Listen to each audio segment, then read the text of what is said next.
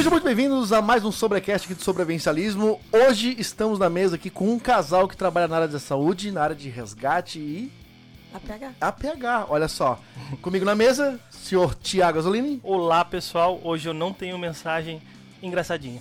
É, que a gente já enrolou demais nessa mesa. O Júlio tá de férias, pessoal, então hoje é eu e o Tiago e os nossos convidados, que parece, parece que pelo que eu sou- eu soube, estão de férias. É. E acertamos ter vocês aqui, hein? Ah, uma sorte Que bom, danada, né? feliz, fico Que Senhores, quero se apresentar? Com certeza. Quem é você? Ismael e Mariana. Meu nome é Ismael Oliveira, tá? Eu sou enfermeiro lá no Ceará, em Fortaleza, certo? Enfermeiro do SAMU. E a gente trabalha também numa empresa que ela presta serviço pro SAMU. né? É uma empresa de APH que faz transporte de pacientes graves, né? Que é uma empresa até paulista, na verdade. É a Medicar, o nome dela, né? Uhum. E no SAMU. E a gente tem uma empresa também de saúde, né? Que a gente dá treinamento, Ah, que legal. consultoria na parte de primeiros socorros, é, am- aleitamento materno, tarará, tarará, tarará. Mas Você é enfermeiro. Sou enfermeiro. Enfermeiro formado. Isso. E você, Mariana? Eu sou Mariana, sou médica generalista. A voz Hum. foi embora do Beto Carreiro. Trabalho com emergência, é, principalmente em UPA e nessa empresa que ele explicou que faz é, transporte para o SAMU, né?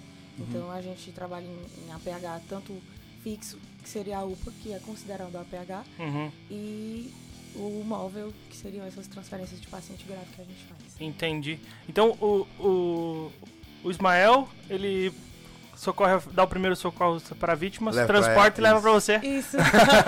E, e se eu disser pra vocês, vezes. se eu disser pra vocês que, que a UPA dela é praticamente do lado da base da gente. Nossa Então é a UPA dela que me socorre e é a gente que socorre a UPA dela. Casamento perfeito. É, exatamente. Que legal, gente, que legal. Bom, É. cara, tem, tem- temos duas áreas diferentes que trabalham da mesma coisa, né, cara? Basicamente, né? Você é fora do hospital, Isso. você é quase dentro. Mas aí você faz algum. ah, Dentro da, da UPA, faz alguma. algum procedimento? É, cirúrgico, algo assim? Faz. O que que acontece? A UPA, ela, a rigor, né? Ela é uma unidade de pronto atendimento, então ela não tem uma estrutura hospitalar. Ela não tem centro cirúrgico, não tem enfermaria para internação de pacientes, né? Mas o que que acontece? Não funciona como era para funcionar. Hum, Então acaba que a gente recebe o paciente na porta, é, o paciente mais simples, uma dor de cabeça, uma dor nas costas, a gente recebe na porta, atende, medica, manda para casa com medicação ambulatorial. Quando é paciente grave, por exemplo, como o paciente que o SAMU traz, a gente presta os primeiros socorros, estabiliza o paciente e, teoricamente, era para ele ir transferido para um hospital de referência. Seja em trauma, seja em neurologia, enfim, qualquer especialidade que seja. Acontece que não tem vaga. Eu não sei como é aqui no, no sul. A gente até estava pesquisando sobre, né, como é que funcionava a saúde aqui no sul. Mas no Ceará, essa relação de vaga é muito precária, sabe? Em relação a conseguir vaga rapidamente para os pacientes que estão na UPA. Então a gente tem esse problema muito grande de, de conseguir vaga. Então fica muito paciente internado. Então acaba que é um APH fixo e um internamento Hospital. entendi. em um hospital. O- o Ma- que- Mas você já sabe mais ou menos. Vou aumentar o volume os, dela, os tá? o- aham. Que o- os, os hospitais ou os locais que você deve levar, os, dependendo do tipo de, de atendimento, né? Pronto, tem uma regulação. O SAMU ele tem uma regulação. Com certeza muda de estado para estado o nome né, da regulação, mas é uma central de regulação, certo?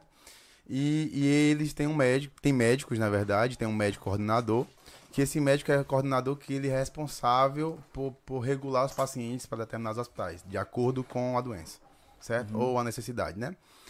Lá a gente tem um, um hospital muito grande que se chama IJF, né? Instituto Jo- José Frota que é o Frotão, o famoso Frotão, para quem é do Ceará sabe muito bem.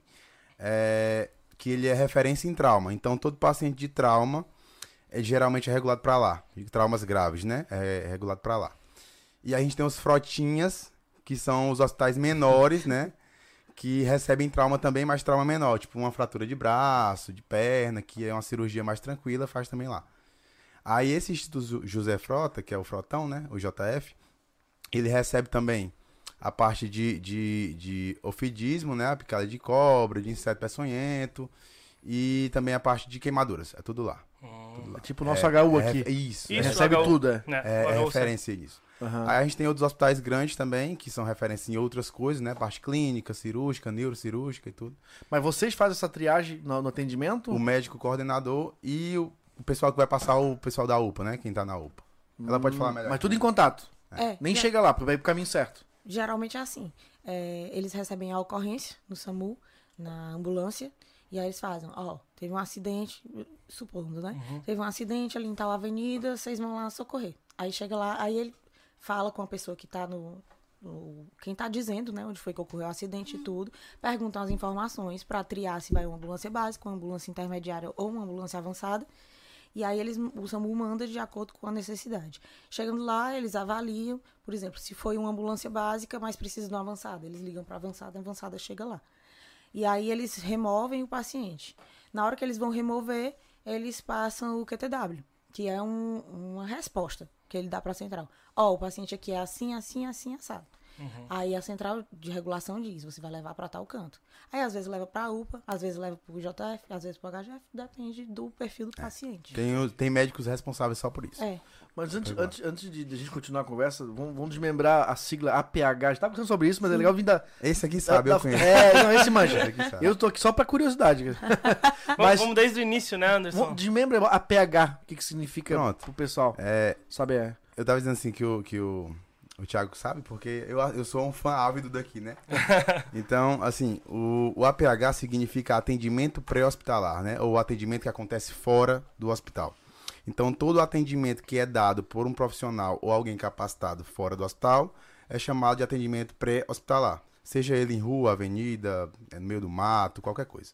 É APH, tá? Uhum. E ele se dá por tempo-resposta. Ele, a ideia do APH, do atendimento hospitalar, quando ele foi criado lá em 1702, foi dar tempo-resposta. Foi aumentar a probabilidade de vida. Né? Quem criou o APH, inclusive, foi o Dominique Jean Leray, que é um, um médico de guerra, né? um general de guerra. Lá na guerra da. Esqueci o nome da guerra, mas foi francês. É, e ele. A ideia era diminuir o tempo resposta para aumentar a probabilidade de chance de vida do paciente. Né? Pacientes perdiam muito sangue, tudo, era exposto a muitos, muitos tipos de, de, de, de ferida e tal. E aí. Esse, o tempo criou- resposta fala, mais é que o atendimento rápido. Tempo resposta é o tempo de atendimento. Tempo de atendimento. é, isso, tempo de atendimento. Por exemplo, é, quando eu me desloco com a ambulância até o paciente, é mais rápido do que se ele viesse até mim. Entendeu? Uhum. Então é o tempo resposta, é o tempo que eu dou a resposta de tratamento Até paciente. porque a ambulância tem um, consegue um tempo menor Isso. e durante esse tempo menor tem um atendimento acontecendo ao mesmo tempo, né? Isso, exatamente. Tem um acompanhamento Legal, também, Então né? é muito, é. inclusive é muito importante, até o Thiago é bombeiro civil, né?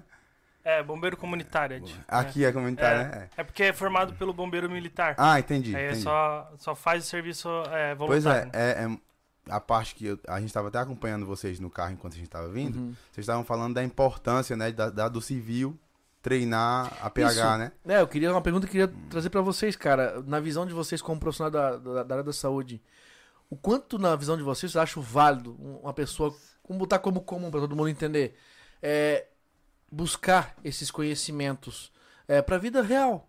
A família, dos amigos. Eu sei que na rua é complicado, já, o Thiago mesmo tem essas diretrizes aqui com a gente, né? Atender alguém aleatório. Mas ele não vai medir esforço de me atender, vai me deixar machucado, morrendo? Não. O que, que vocês acham sobre isso, com a, validade disso? Pra incentivar quem quer correr atrás. Até porque tu dá curso, né, cara? É. Né? Então, eu sei que tu vai dar uma resposta muito convincente.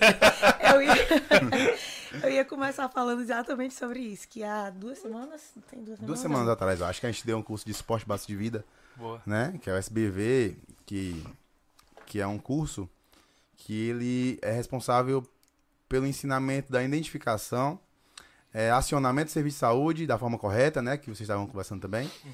E início de, de RCP de alta qualidade, né? Identificação de uma parada cardiorrespiratória, início do RCP de alta qualidade, o uso do DEA, né? Que é o desfibrilador externo automático.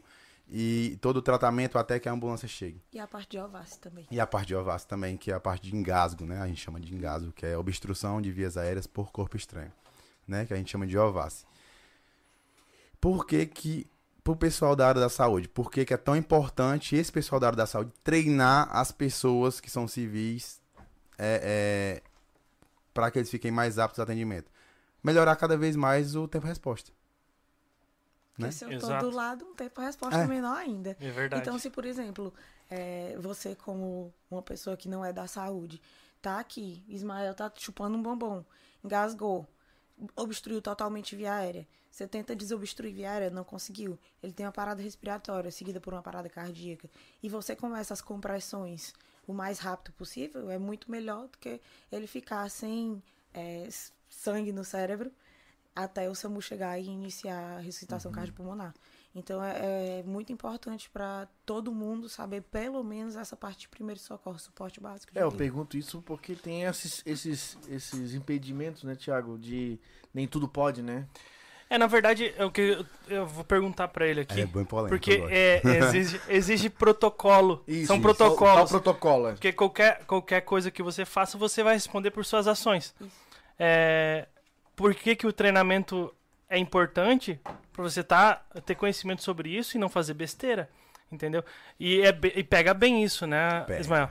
Pega bem. Tem muito caso de, de, de problemas relacionados ao protocolo? Cara, eu já fiz uns três, quatro ou cinco cursos relacionados só à questão de engessamento de protocolo.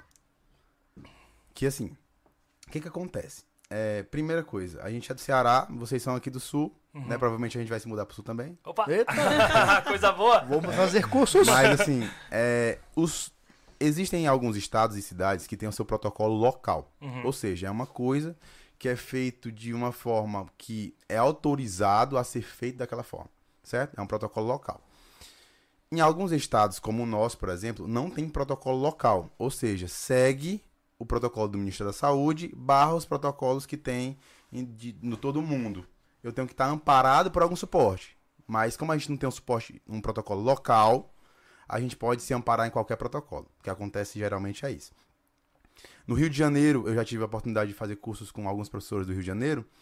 E no Rio de Janeiro eles têm protocolo local, porque lá quem atende é o Corpo de Bombeiros, e o Corpo de Bombeiros tem enfermeiro, médico, parará. E eles têm protocolo local, porque foi eles que implantaram esse protocolo local lá, que eles fazem dessa forma, cada, cada atendimento é feito da forma X especificada. A gente não tem isso. Então a gente tem muito problema com polêmica, Uhum. como você estava falando do uso do torniquete, por exemplo. Usa o torniquete, não usa o torniquete. Aí tem protocolos que falam que o torniquete tem que ser numa certa altura. Tem protocolos que falam que o torniquete é para ser o mais alto e apertado possível, que é o que vocês aprendem no APH em combate. a gente também sim. tem esse curso, né? É, e aí fica nessa polêmica que a gente está criando agora. E é o mais difícil de tirar dos profissionais de saúde e o mais difícil de colocar nas pessoas que estão chegando agora. É verdade. Muito difícil. É muito difícil. Por quê? Quando a gente inicia, por exemplo, um, vamos falar sobre. Eu sou instrutor autorizado de, do Stop the Bleed, né? Que é o, o curso do American College of Surgeons, né? Do Colégio Americano de Cirurgiões. Que é o, um- hoje é o curso referência em, é, no termo mais leigo possível, estancamento de sangue que a gente tem, né?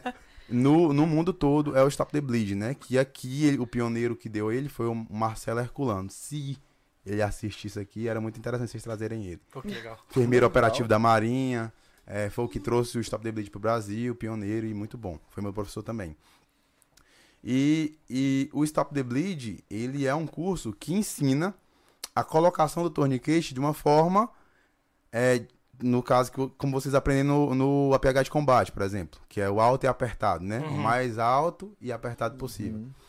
Já a gente já tem um protocolo chamado PHTLS, inclusive eu já vi num, num podcast de vocês, Uhum. que vocês colocaram no, no- os Sim. cinco livros mais importantes, né, e tudo. É, que é o PHTLS, que é um protocolo de americano, né, Uhum. que é o Pre-Hospital Traum- Trauma Life Support, né, que é o, o da American Heart é, Association. Association, que ele fala que a ideia é, é ideal que seja de 5 a 6, de se- de 6 a 7 centímetros de distância, né, de na verdade ele nem fala assim, a gente que traduziu para É, isso. em, em, Ele fala em polegadas, polegadas, é. né? A gente traduziu pra isso. Que dá mais ou menos um palmo de polegada ali da distância da lesão. Uhum. Aí fica nesse contraponto de polêmica, tipo, qual é o que eu vou utilizar na hora se um tá me amparando de uma forma ou tá me amparando É. de outra forma. No meu curso de socorrista foi assim, na questão é 7 centímetros. ó, É. é, logo É. acima, né? É. Aí no, no, no bombeiro já era Alto, Alto e apertado. Alto e apertado. Mas, eu, Mas tem um você- porquê disso? tem- Porquê eu posso falar o do porquê do alto e apertado. Tá.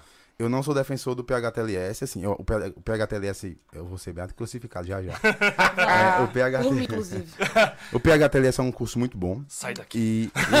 é, tipo isso. O PHTLS é um curso o muito bom. Muito bom, muito bom, muito bom mesmo. Inclusive, eu estudei o PHTLS e estudei o livro também. Gosto muito dele. Só que algumas coisas se aplicam melhores em outros protocolos. Uhum. Como é no caso. Isso na minha visão, certo? Como é no caso do. Do tourniquet. Só um minuto. Você quer uma Desculpa. água, um suco, alguma coisa? Uma água, por favor. Vamos lá pegar. Deixa que eu pego. Vamos lá, que coisa aí. Ah, tá bom. do tourniquet, né? O tourniquet do, PHT, do PHTLS, ele fala sobre isso, né? Da distância. Só que o Stop the Bleed, que é do Colégio Americano de Cirurgiões, ele explica por que, que não é interessante naquela área. Hum, Por que, que não é interessante colocar o tourniquet medindo da distância da lesão? Antigamente se tinha a ideia, vamos começar por aí, né? De, de que você media a lesão para que você diminuísse a área de lesão da perna. Por exemplo, se eu for Possível perder. É. uhum. Se eu for perder a perna, que perca o mínimo possível. Sim. É Isso aí, certo? Só que isso aí já caiu por terra há muito tempo em muitos estudos científicos. Uhum. O que acontece? Vamos supor que a gente perdeu do tornozelo para baixo. Foi amputação traumática do tornozelo para baixo. Se eu for calcular mais ou menos 5 a 7 centímetros lá de distância, que é o PHTLS que recomenda, vai dar mais ou menos ali no meio da batata da perna, né? No meio da panturrilha. E se você for pensar, a panturrilha tem dois ossos, certo? Se a panturrilha tem dois ossos, logo, mesmo que eu aperte o torniquete o máximo possível, eu não vou conseguir fechar aquela, aquele fluxo de sangue que passa entre os ossos. Porque meus ossos não vão fechar. Justo. Desculpa, gente. Obrigado. Olha aí. Obrigada. Só um minuto. O áudio dela tá baixo ainda. Não... Mas é, É, É o Bom. três Mulheres dela. SV. É o 3. Mulheres SV. Ai, que Assista. legal. É o teu canal, é minha esposa e a esposa do Júlio que tem o Ai, canal. que legal. É. Vou começar a assistir. Eu assisto. Eu já assisto. Então, então, essa é a primeira explicação lógi- lógica de não colocar a- no, um pouco acima do da lesão, né? A segunda é que, no momento de dor intensa, a musculatura, ela tende a contrair. Uhum.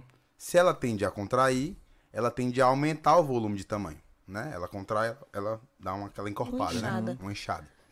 Vocês imaginam aí a batata da perna dando uma contraída. Sim.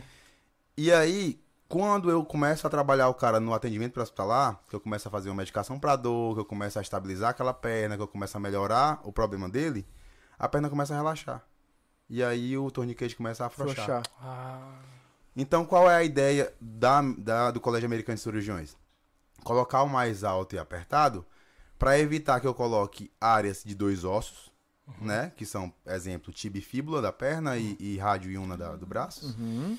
E que eu evite áreas que sejam no meio do músculo, Com que é para o músculo músculo não ainda, contrair. Então a gente coloca geralmente nas inserções musculares, ou seja, na virilha, uhum. né, que é uma inserção muscular e que só tem um osso. Então a gente resolve um problema. Então é mais fácil eu explicar para quem tá chegando na área agora, que é o mais alto e apertado possível, do que eu explicar tudo que eu tô explicando para vocês agora, que é Justo. a área do osso, parará. E é uma resposta mais rápida, né? É. Sim. É mais simples né, na hora de aplicar. E outra, eu, no atendimento é, na PH em Combate, a gente fez quando a PH em Combate, irmão? Tem um mês e meio, acho. Um mês e meio, acho. É, a gente fez com o pessoal da Civil lá, da Core. Muito bom, muito bom mesmo. É mesmo? É, eles, eles têm a, tendem a ficar na cabeça da gente assim, alto e apertado, né? Uhum. Então fica muito mais fácil de você gravar. Então, Você Claro. pega o, torniquete, vai na cabeça, alto e apertado, e vai tá, tá, tá, acabou-se. Uhum. Até porque no momento que você tá ferido, no caso do APH em combate, eles falam muito sobre o cara que tá combatendo que se É. fere, Uhum. né? Então tem o, o apelo emocional, um- um- você desestrutura, desestabiliza ali. Então, a única coisa que você vai conseguir se lembrar é alto e apertado. Vai pôr ali o bravo, bravo, bravo. Não, é exato. O, o ensinamento simples, aplicação simples. Isso. Isso. Rápido, isso. né? Isso. Tempo-resposta, que nem ele Isso. tava falando. Porque Só que senão o cara gente- ainda vai pensar, ai, peraí, eu vou botar um palmo Porque é acima o do meu osso e tiro, tal, é. porque o osso. Não, alto e apertado. É, eu tava falando pra ele que os- o- as passagens que a gente teve sobre torniquete é foi muito rápido, cara. Nesses cursos, essa parte de APH é muito Tem rápido. torniquete aí? A gente pode treinar depois. Eu tenho só teu, não tô Tem, ouço. tem. Aí, Ah, importante ter um torniquete. Então, então assim, ó, é, olha só que resposta. Uma coisa simples, cara. É simples. de Simples entender. Pra mim Inclusive- ficou claro agora o porquê que esse negócio É, tem que ser alto. inclusive, a gente passou pro nosso instrutor de APH, ele explicou, né, os motivos que ele achava, acreditava que é porque era alto e apertado. E a gente pegou e comentou sobre isso, né? Ah, é, também é por isso, por isso, professor e tal, tal, tal. Ele, nunca ninguém tinha dito isso. Uhum. Nunca ninguém tinha me avisado isso. Uhum. Que legal, Ismael. Massa. Claro, é, Entendeu? Não, só a parte de falar de, do- da, da- sobre a contração do músculo, sobre estresse ali. Caraca, isso já pronto, já tá, já tá explicado. já faz sentido, né? Pode pular a parte dos ossos aí que já entendi tudo agora. É, Thiago, quer Mas assim, perguntas? ó, é, é, o que acontece é o seguinte, vamos lá pro simples, Sim. entendeu? Uma, uma ocorrência simples, dita uma, que seja pra você. Vocês estavam falando sobre a é, é, que é de, de- da própria altura, não foi? Exato. Foi. Que é da própria altura. Tava lendo até uma cidade assim. Por que, que é da própria altura? Eu pensei, será que esse cara tá falando errado? Não, é isso mesmo. Na própria altura. Inclusive, o SAMU passa dessa forma. Uhum. É, ele passa rádio. no rádio, né, da gente, e fala assim. Nós chama o nome da, da, da, da unidade que a gente tá, né? Da ambulância que a gente tá. A gente pede pra ele prosseguir com a ocorrência, ele diz, é uma queda da própria altura de um idoso, é uma queda da própria altura de uma pessoa de 30 anos e tal. Que é pra gente já imaginar as possíveis. As possíveis. É um ponto de referência? Não, é um. É, a gente chama de probabilidade de. Só um minuto. Eu tô com uma vontade de tossir enorme. Garganta ruim também, né, guerreiro? Gritou demais, Beto Carreiro. Também. Fire Whip Desculpa. foi que vai falar. Quatro vezes de Fire Whip, aí já era. A gente chama de. de... Agora deu um. é, aquele nomezinho que fica debaixo da ficha? A ficha? O motivo? Motivo. Motivo. como Não, o assim? motivo, o motivo da ocorrência, tipo, que a gente coloca transferência, tarará, tarará, que é da própria altura. É, eu só tenho. No bombeiro também a ocorrência era motivo. É, Tem É outro motivo. nomezinho, mas eu não tô lembrando agora. Se eu lembrar, eu digo. Tá. Que é o motivo que a gente coloca já pra imaginar as Causa? Não, não. Não, é um nomezinho. Um nome mais técnico. é. não sei não. Eu não tô lembrando. Enfim. Que é o motivo da ocorrência, né? Que é o, o motivo pela qual a gente tá indo lá. Uhum. E aí eles sempre passam o motivo da ocorrência. É uma colisão carro-moto, né? Que até mudou essa vertente aqui. Não é colisão carro-moto, mas se o carro colidiu com a moto, é atropelamento. É Justo. O carro atropelou a moto. É, É, Tá. Exatamente. mas é, isso é só é, besteira. Mas colisão carro-moto, queda de altura, queda da própria altura, né? É, foi um, um, um PAF, né? Um ferimento por arma de fogo, foi um ferimento por arma branca. Eles falam, né? Inconsciência É, espinéia. Foi uma síncope, né? Que é um desmaio e tal. Eles, eles falam antes que é pra gente imaginar o que foi que aconteceu. É que você vai preparando, né? Quando, Por exemplo, quando- quando sai da, da base, por exemplo, né? Tu já sai preparado. Ah, é um, é um trauma, é alguma coisa já, um- uma emergência clínica. O cara já vai preparando a mochila. Isso. É isso que, é isso que ele quis dizer. Ele já Aham. sai com esse tipo de informação pra ter uma noção. Só que o problema é quando passam que foi um, bateu Sempre a cabeça e a pessoa tá. Sempre. nossa, Sempre. Esse é outro assunto que eu queria que a resposta de vocês sobre sair já da base com é, a, a ocorrência já dita, né? Sim. Você deve ter essa informação da base, né? Acho que vocês Isso. conversam muito. Uhum. A gente tá falando disso, então vocês ouviram, vocês já sabem as perguntas que vai rolar. Sobre essa. é, é, a pessoa que solicita é, o socorro, essa comunicação ainda. É, porque não, não há um, um- um trabalho de conscientização disso, na verdade, né? Não há. A gente levou isso para o nosso portal, como eu falei antes, né? Pra ter essa facilidade. É, inclusive. pessoal da área tá da muito- saúde. Como é que ainda funciona isso, cara? É, é tipo, quantos por cento é apavoro, quantos por cento é, é, é, é certo o que tá falando? É 99% apavoro. Apavoro. É verdade. É Vai complicado. morrer e pronto. Tá morrendo. Inclusive, inclusive no nosso curso da, no curso da nossa empresa, né, amor? Uhum. A gente. é Uma das partes que a gente faz questão de frisar pelo menos uma hora de, de, de, de aula é a parte da, de como eu me identifico e aciono o serviço de, de saúde da forma correta. Pra quem eu ligo, por que, que eu ligo, pra quem eu ligo, como eu me identifico, como eu falo e o que, que eu faço. Top. É muito importante. Os Esse- números. E os números, né? Que É. a gente até brinca. Que tem o- os, os quatro números de emergência que a gente brinca, que a maioria das pessoas que estão fazendo aula com a gente, que é acadêmico de enfermagem, acadêmico de medicina, Enfermeiros. socorrista, enfermeiro, técnico de enfermagem, que eles não sabem os, os quatro números de emergência. Que são o 91, 92, o 93. Ou, o 91, 92. 90, nove- 91, é. 92. Chegou até o 90, o 91, o 92 e o 93. Isso. Eles não, não, Não- decoram. Eles não, não sabem. Não decora. Desconhece totalmente. É, Só conhece um 92 e liga pro 192 e é isso. é, na primeira oportunidade que a gente teve de, de gravar com uma enfermeira no. ó, ali, Mexe nesse negócio embaixo que ele para. com o eu mesmo. É o meu. Deu. A primeira oportunidade que a gente teve de gravar com uma enfermeira, eu pedi pro Anderson, cara, é aquele que produz os vídeos, né? Uhum. Eu pedi, cara, pode fazer um vídeo só de como chamar É. o SAMU, É. sabe? Porque ah, se a gente coloca no YouTube, não, não dá, infelizmente, os, os quadros vida pro nosso. Não É, fazem eu sentido, percebi, cara. Eu gostava tanto, bicho. É, mas a gente não consegue, a gente tem que deslo tem deslocamento, tem o Uhum. profissional pra pegar. Então fica difícil pra nós ah, postarmos no YouTube, que a gente tem que fazer outras coisas compensarem pra ele jogar ali. É. A gente colocou no nosso portal. caro, né? É, a gente colocou no nosso portal. Uhum. É a primeira coisa, é passar a informação correta para pro local correto. Hum. Entendeu? Aqui em Santa Catarina, a gente estava conversando antes que aqui em Santa Catarina eles trabalham juntos, ó. Quem recebe a- as informações, bombeiro, falar SAMU, estão tudo trabalhando junto. Eu não sei como é que são, no- como é que é nos Estados Alguns do estados têm essa união, outros estados não têm. Nosso estado, ele tem, o Ceará tem, que é o CIOPS, que a gente chama, né? Ou a, Uhum. ou a Central de Regulação de Urgência, né? Que é a CRU. Que eles são unificados. Uhum. A base da polícia é junto com a base do bombeiro, que é junto com a base da- do SAMU. E todos são acionados da mesma forma. A gente tem lá o SAMU Fortaleza, né? tá horrível. Tá difícil. E a, atende Fortaleza e a região metropolitana. Aham. E o SAMU Ceará. SAMU Ceará, ele atende tudo que não é Fortaleza, que é dentro do estado. Ah, sim. Isso. Ele E aí- trabalha no SAMU Fortaleza. Mas é, assim, é o seguinte, se o cara liga e, por exemplo, não é uma ocorrência comum, ou que seja, o SAMU tá ocupado, ali dentro mesmo há um repasse para o bombeiro? Se, Isso, se- tem um repasse. É, o- o porquê que ainda funciona, né? Uhum. Porque geralmente quando eles passam a. Ah, eu lembrei a palavra. A natureza da ocorrência. Ah, Oh, que dificuldade. É. Agora saiu naturalmente.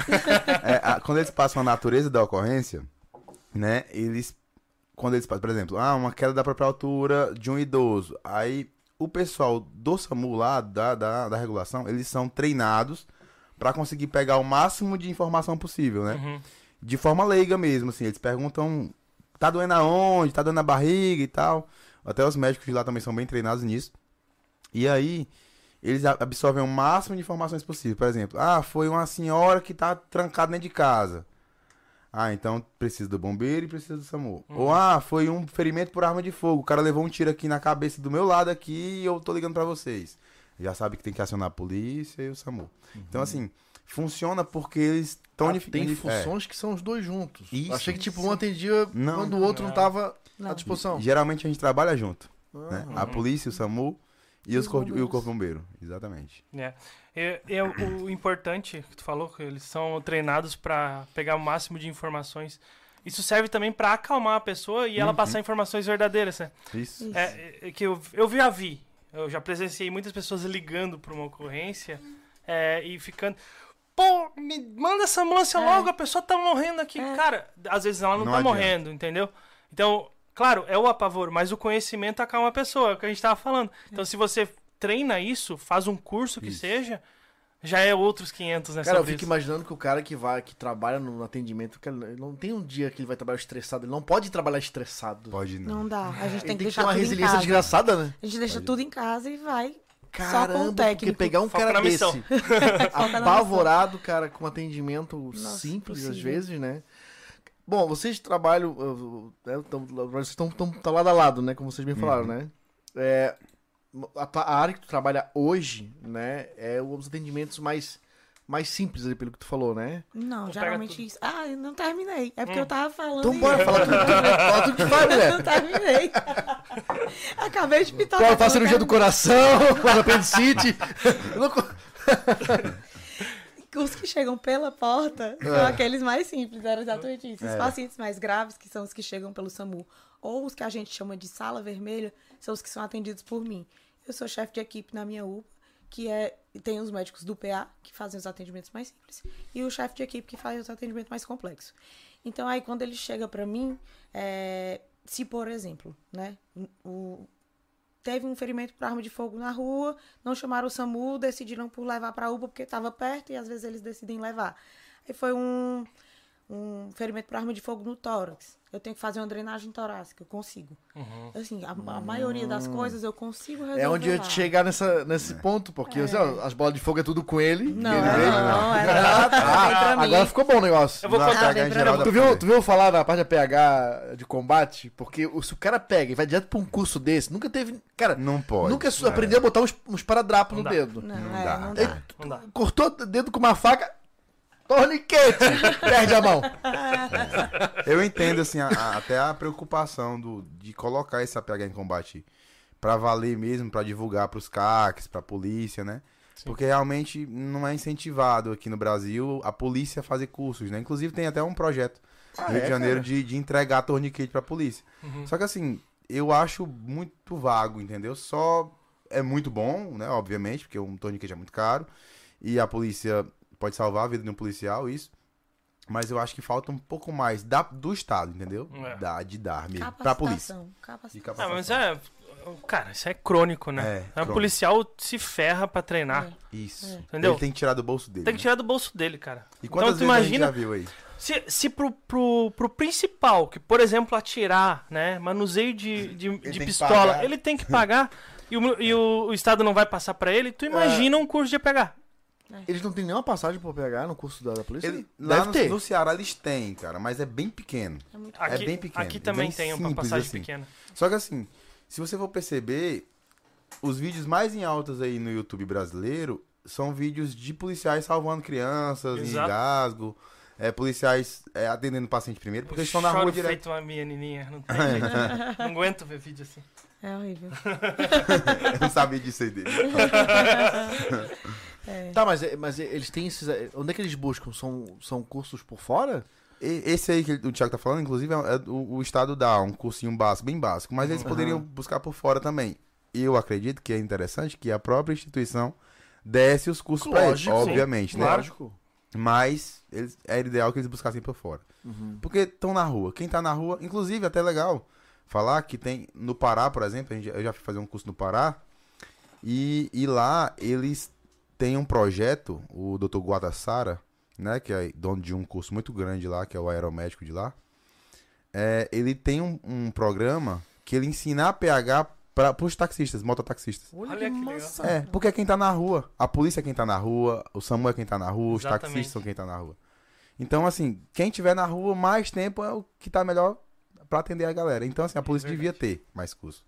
Realmente, pela instituição. Mas não tem, então tem que treinar com a gente mesmo. Gra- graças a Deus, alguns, alguns é, pagam do próprio Sim. bolso. Isso. E eu já, já presenciei, é, não, não fui eu que atendi, né? na verdade eu cheguei, tava um acidente, o, o policial já tava dando primeiro socorro, e eu, quando eu cheguei já tava chegando a ambulância do bombeiro. Então ele já prestou os primeiros socorros ali, manteve a pessoa calma e, e, a, e foi- foi- pegou o atendimento, saiu bem e tal, não, não correu nada com a pessoa.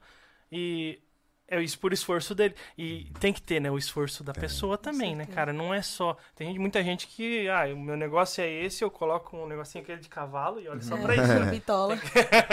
tem que expandir o olhar, né? Eu acho que é isso que é bem importante, né? Muito. E outra coisa deles é que eles podem salvar a própria vida. né? Exato. Às vezes eles são feridos e se perder muito sangue, se não tiver esse treinamento em, em APH, eles mesmos podem se, se- ter um malefício por conta disso, né? Eles precisam. Já aconteceu comigo, inclusive, né? Uhum. Edu, teve um, um- um policial, a gente tava voltando de uma ocorrência de uma empresa particular que a gente trabalhava, que eu trabalhava, né?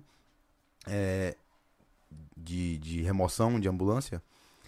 E aí, eu não sei se tem aqui esses, essas particulares. Tem também? Particular? Sim, ambulância particular? Tem, tem.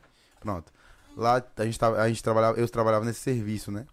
E aí a gente tava voltando de uma remoção que a gente tinha feito, de uma transferência que a gente tinha feito. E aí um, um policial, ele colidiu a moto num carro que tava parado, mal, mal sinalizado, né? Como Uhum. parado. E aí ele teve um traumatismo crânioencefálico, que a gente chama de TCE, né? E ele teve um TCE. E aí ficou assim, uns 12 a 13 policiais sem saber o que fazer lá na cena, no local. O cara jogado no chão, gravíssimo mesmo. E aí, quando a gente conseguiu chegar com a ambulância lá, foi um policial junto comigo, sozinho dentro da ambulância. Aí a gente tava de ambulância básica. Daqui a pouco eu até explico. Isso, a gente Direitinho, chega é nessa- legal, é. eu, na época eu era técnico em enfermagem e eu tava na ambulância básica. Né? Então só é eu e o condutor. E aí eu pedi, ó, eu preciso de um policial comigo, porque eu preciso fazer algumas coisas nele na ambulância. Aí entrou um policial comigo e o cara tava apavorado, assim, não queria segurar nada, nem a cabeça do cara. Caramba. De nervoso, o cara assim, como é que vocês trabalham nisso? Como é que vocês trabalham nisso? E todo sujo de sangue, e a gente todo sujo de sangue. E ele, não dá pra trabalhar nisso, e se tremendo, e eu disse, macho, tu tem que me ajudar, porque se não me ajudar, o teu colega vai morrer, bicho. E aí a gente conseguiu chegar ainda com vida, infelizmente o cara veio a óbito depois de uns quatro horas, mas a gente conseguiu chegar com vida ainda no local, mas a- o- o- era muito grave a lesão que ele tinha e ele não resistiu, né? Então assim, a gente vê que mesmo que sejam pra eles ou pra qualquer um, eles ainda são muito despreparados, infelizmente, né? É. A sociedade é despreparada pra isso. Agora tu vê, né? Uma instituição que trabalha com risco de vida altíssimo Altíssimo. não tem um preparo de, de, de, de, É. de nessa área de atendimento, né, cara? É uma falha gigantesca. Gigantesca. Além da, da falta de mais técnicas de combate, cara, hoje, sei lá, eu sei que não é todo mundo, né? Ah, a gente aprendeu mais coisas na área de, de, de combate e defesa do que até um próprio policial, cara. É. E eu digo isso de boca cheia, porque o curso que a gente já fez. Eu vejo os cursos de vocês, é, é muito, ó, E era uma muito coisa que era pra assim, ser mano. primeiro É. pra eles, só a força Ah. de segurança nossa, né, cara? Exatamente. Às vezes tem- ah, o governo tem que gastar com cargo comissionado. É, coisas assim. exatamente. Ele não tem como gastar no que precisa. é, É Ah, os isso. caras básico, têm- né? caras têm munição contada, né, meu? total. É. Os caras têm medo de dar tiro, pô. É verdade. Não pode dar tiro, né? Não Às pode. vezes os caras colocam a própria munição deles, né? Pra Sim. atirar. Aham. Ah, e, Isso é- e depois e provar que foi que, ele, que Não, foi é necessário. né? demais. Nossa. É um, é um assunto muito. Ah, Muito, é. Tira do É, sério. deixa feliz. É. Me tira do sério. Mas vamos pra isso mesmo, a questão da, Das ambulâncias, né? ambulâncias. Porque ela falou uma, uma coisa que eu não tinha comigo aqui na, no na parte de conhecimento. A intermediária. Acho que aqui não tem. É. Ah, é verdade. Acho eu, que eu não, não, eu desconheço, então eu gostaria de saber isso aí. O que, É. que é a básica? Cada, cada unidade tem uma capacitação de ambulância? Isso, é Isso. assim, a intermediária, é, vamos falar do começo, base. depois a gente fala da intermediária. Tem água ainda aí, Tomás? Tem não, acabou. Deixa eu pegar lá, pegar pra mim. A- a- as ambulâncias elas são divididas em categorias para facilitar e melhorar o, o tipo de atendimento que o paciente vai receber, né? Nós temos no Ceará, eu vou falar assim porque todo estado pode mudar. Uhum. Nós temos no Ceará quatro tipos de ambulância, certo? A gente tem as ambulâncias básicas, as intermediárias, as avançadas e uma psiquiátrica, certo? A ambulância Você básica, tem uma uma psiquiátrica. psiquiátrica, é. Uau! É. É, a ambulância básica, ela é composta por um condutor socorrista, né? Um cara que ele tem categoria D, curso de, de, de socorrista, né? Curso de primeiro socorro, de APH, que no mínimo 200 horas. E, e curso de condução de, de veículo de emergência. Então são três coisinhas aí que ele, pra ele virar um condutor de. Tu de viu essa? Tem uma unidade psiquiátrica. Ah, A é? gente tem, é. Ah, que legal. E aí o que acontece? Esse aí é, essa aqui é a- o condutor, né? Socorrista. E um técnico de enfermagem. Esse técnico de enfermagem também tem que ter minimamente experiência, pelo menos de dois anos, na área de emergência pré-hospitalar para poder entrar. E cursos na área, de mínimo 200 horas. Então, assim, quando ele. É, a Marina tem que aprovar ele lá por dois anos, lá passando ele pra ambulância, é isso? É. Então, assim, ele tem que, no mínimo, mínimo no certificado dele, no certificado não, no currículo dele, quando ele vai entregar lá no, no- na seleção que a gente faz, ele tem que ter esses cursos e, e, e voltado. Então, a básica é condutor socorrista e o técnico enfermagem. Uhum. Eles fazem atendimentos básicos, né? Atendimentos simples que, que com um pouco de conhecimento você consegue resolver. Às vezes também dão apoio a, a atendimentos mais graves, né? Às vezes nada. Geralmente. Geralmente. Geralmente eles também dão apoio a a atendimentos mais graves, né? Uhum. A gente tem a ambulância intermediária, que eu acho que nem todo estado tem. Isso é uma, isso é, é uma novo, dádiva do nosso no estado. Ceará inclusive, também. o Ceará é, é muito bom na questão do SAMU. Eu não posso desfazer disso. Fortaleza é considerado o segundo melhor SAMU do Brasil. Olha. Olha então, só. assim, de conhecimento e de, de, de nível realmente de, de técnico, é, né? de nível técnico, né? Então, assim, o SAMU Fortaleza é muito bom. Os profissionais são muito bons, né? E a gente tem, a gente conseguiu, né? O, o coordenador de enfermagem conseguiu colocar uma ambulância intermediária lá. Que inclusive eu trabalho nas quartas à noite lá. Inclusive, esse plantão eu troquei, era pra eu estar lá agora. Ah, é? É, verdade. E foi difí- difícil pra trocar. É, que é uma ambulância intermediária, que é uma ambulância composta pelo condutor socorrista, o técnico de enfermagem e o enfermeiro. Ah, tá. E aí essa, essa ambulância, ela faz um, pouco um, um atendimento de nível mais, um pouco mais alto, né? que o- o técnico de enfermagem não vai poder fazer sozinho. Exemplo, a gente faz lá muito passagem de sonda, parto fica muito pra gente também. Parto. Alguns atendimentos mais graves que não precisam de uma avançada também a gente faz. Ou para dar apoio a uma avançada, a um, a um, um negócio mais grave. Então fica na, na metade, né? Assim, como a gente gosta de falar no Meieiro. Ceará, um meieiro, né? Um meieiro. Mas tem uma diferença de equipamento na ambulância pra básica? Tem Tem. demais. Tem bastante? Porque assim, o, o técnico de enfermagem ele é limitado em relação aos procedimentos de enfermagem que ele pode fazer, né? Sem a supervisão direta do enfermeiro. O enfermeiro já tem um pouco mais de aval relacionado a, a procedimento. Uhum. Então, por exemplo, é, enquanto a ambulância básica ela vai ter uma bolsa só de abordagem, a ambulância intermediária ela tem duas bolsas de, vi- de vias aéreas adultos e infantis. Uhum. Ou seja, eu tenho material de via aérea adulta e material de via aérea infantil, enquanto a básica ela tem uma bolsa que contempla tudo. Então eu tenho um pouco mais de, de material. Sim. Até porque o leque de procedimentos que o Isso. enfermeiro pode fazer é muito maior, né? A gente pode passar a máscara laríngea, né? Que é uma máscara que eu acho que até vocês aprendem também em alguns cursos de APH mais básico. A- Aprendem não, né, veem, né? Porque é um procedimento de nível superior. É a máscara laríngea, que é quase uma intubação, é uma intubação intermediária, né? É, a gente pode fazer punção cricoide, né? Que é, né, é, são punções um pouco mais, mais avançadas também. Aquela que o pessoal faz com a caneta É. Bic nos Ah, filmes. A sim. da caneta Bic no filme, é. Que na vida real não é bem com a caneta Não é bem mas- fácil, não é muito fácil assim, mas a- o enfermeiro também pode fazer, né? Uhum. O enfermeiro pode também. o- o- a básica também faz muito parto, mas é, é, para direcionar melhor um parto, o enfermeiro também tá lá para fazer melhor um parto, né? Então, assim, é, a gente tem um pouco mais de leque de, de, de coisas a se fazer nessa ambulância. Passagem de sonda, ou seja, a gente tem muita sonda nasointeral, Uhum. são sondas que, Vesical. é, que sondas que vão até a barriga para alimentar o paciente. Por exemplo, numa intoxicação exógena, né? Num paciente que ele se intoxicou por remédio ou por alguma coisa do tipo, um, uma- Veneno. veneno, se envenenou, né? A gente pode passar a sonda de aspiração, né? Sonda até o estômago do doente, o doente vai É. ser aspirado. A gente pode fazer isso. O enfermeiro, né? Coisa que a básica não pode. E aí a gente tem a avançada. que foi isso? Nada. Vai lá. A avançada. A avançada, ela vem o condutor, o enfermeiro e o médico. Né? Aí já é pra todo tipo de suporte. Saída certa. Aí. Não, não. Vai lá. É, a gente tem a, a ambulância de suporte avançado, né? Que é o condutor, o socorrista, o médico e o enfermeiro. Uhum. Né? Que aí a gente faz todo tipo de atendimento médico. Realmente, de maior gravidade. Inclusive é uma ambulância de suporte avançado que ela trabalha comigo também. Ah, ela trabalha também. Isso, Comigo. Aí, o suporte avançado, quando ch- chama, por exemplo, quando faz uma parada cardiorrespiratória. Isso. Isso. É isso. E aí, aí que entra a parte da, do cara passar em- do jeito certo a, a- a mensagem, a ligação. É, porque Que aí vai tem muito menos ambulância, uma da isso. outra, né? Ah, e tem a psiquiátrica que eu não falei, né? Isso. A psiquiátrica que é lá no. Já no passou Ceará. pelo avançado também, que ele tem todas É. as, as Sim, quatro. avançado, Aí avançado tem é um todo- condutor. É, o condutor, o médico, o enfermeiro. E faz sentido, porque não adianta ter, por exemplo, todas as ambulâncias são avançadas.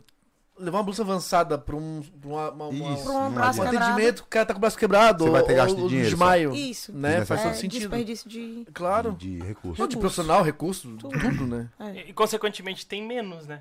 Isso. Cada uma, né? Essa da É. psiquiatra é legal, cara? nós vamos- Essa não Ah, a tem aqui, né? psiquiátrica, eu não, é, a psiquiátrica eu não sei se tem aqui, mas a psiquiátrica é o seguinte.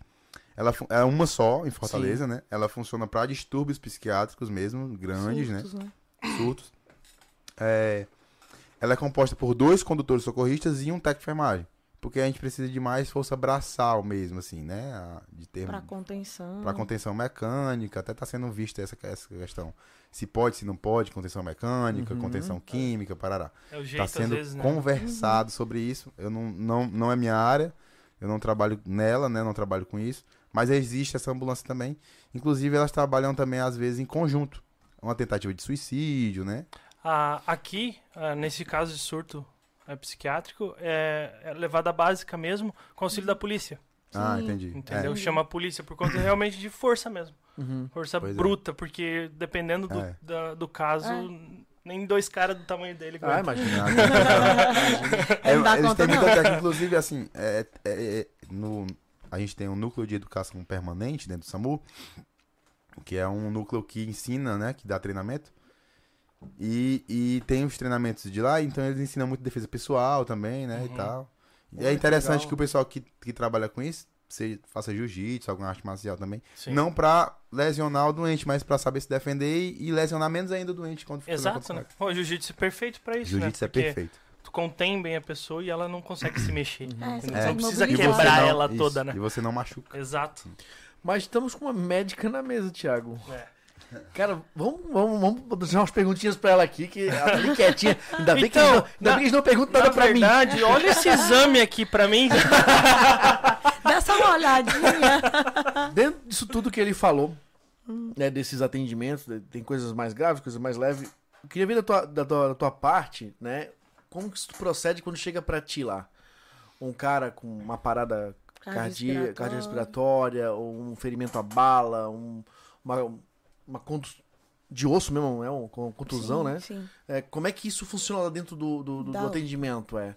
É, chega pra ti, quem te ajuda, pra onde vai, o que, que é feito? Tu consegue Consigo. abrir isso pra gente? Consigo. É, abrir as, as portas da minha sala vermelha, né? queremos, queremos ver o- a loucuragem que deve ser. É. É uma loucura. Deve ser, né? E é uma É. responsabilidade desgraçada, né? Com certeza. É engraçado porque as UPAs elas são divididas nas regionais e cada regional tem uma característica específica. Por exemplo, a gente tem a UPA do Pirambu, que eu nunca trabalhei lá, mas eu sei que tem muito muita bala. É um um lugar que é muito perigoso, então tem muito ferimento por arma de fogo. Aí tem a UPA da Praia do Futuro, que chega muito em gás, Afogado, né? afogado, né? E chega muito AVC, porque é mais próximo do hospital que é a referência de AVC e tudo. A minha UPA chega muito paciente oncológico, é, e chega muito idoso também, acamado. É, são mais é, ocorrências clínicas. Então chega pra mim falta de ar, chega parada cardiorrespiratória, chega o que a gente chama de edema agudo de pulmão, que causa uma das causas de falta de ar, é hipertensão, é pressão alta, muito alta, causando AVC, chega infarto, Uhum. infarto do miocárdio. E aí eu faço o primeiro atendimento e existem duas maneiras. Uma é eu interno o paciente na minha UPA, se eu tiver condições de ficar com ele lá, eu interno ele na minha UPA, estabilizo totalmente, coloco numa central de regulação de leitos e a central de regulação de leitos, quando vaga leito em um hospital do perfil daquele paciente, ele puxa. E existe a vaga zero. A vaga zero é o seguinte: um paciente muito, muito, muito grave, que ele precisa ir para um hospital de referência independente de qualquer coisa. Uhum. O hospital não tem vaga, não tem ponto de oxigênio, não interessa. Vai. Que- É.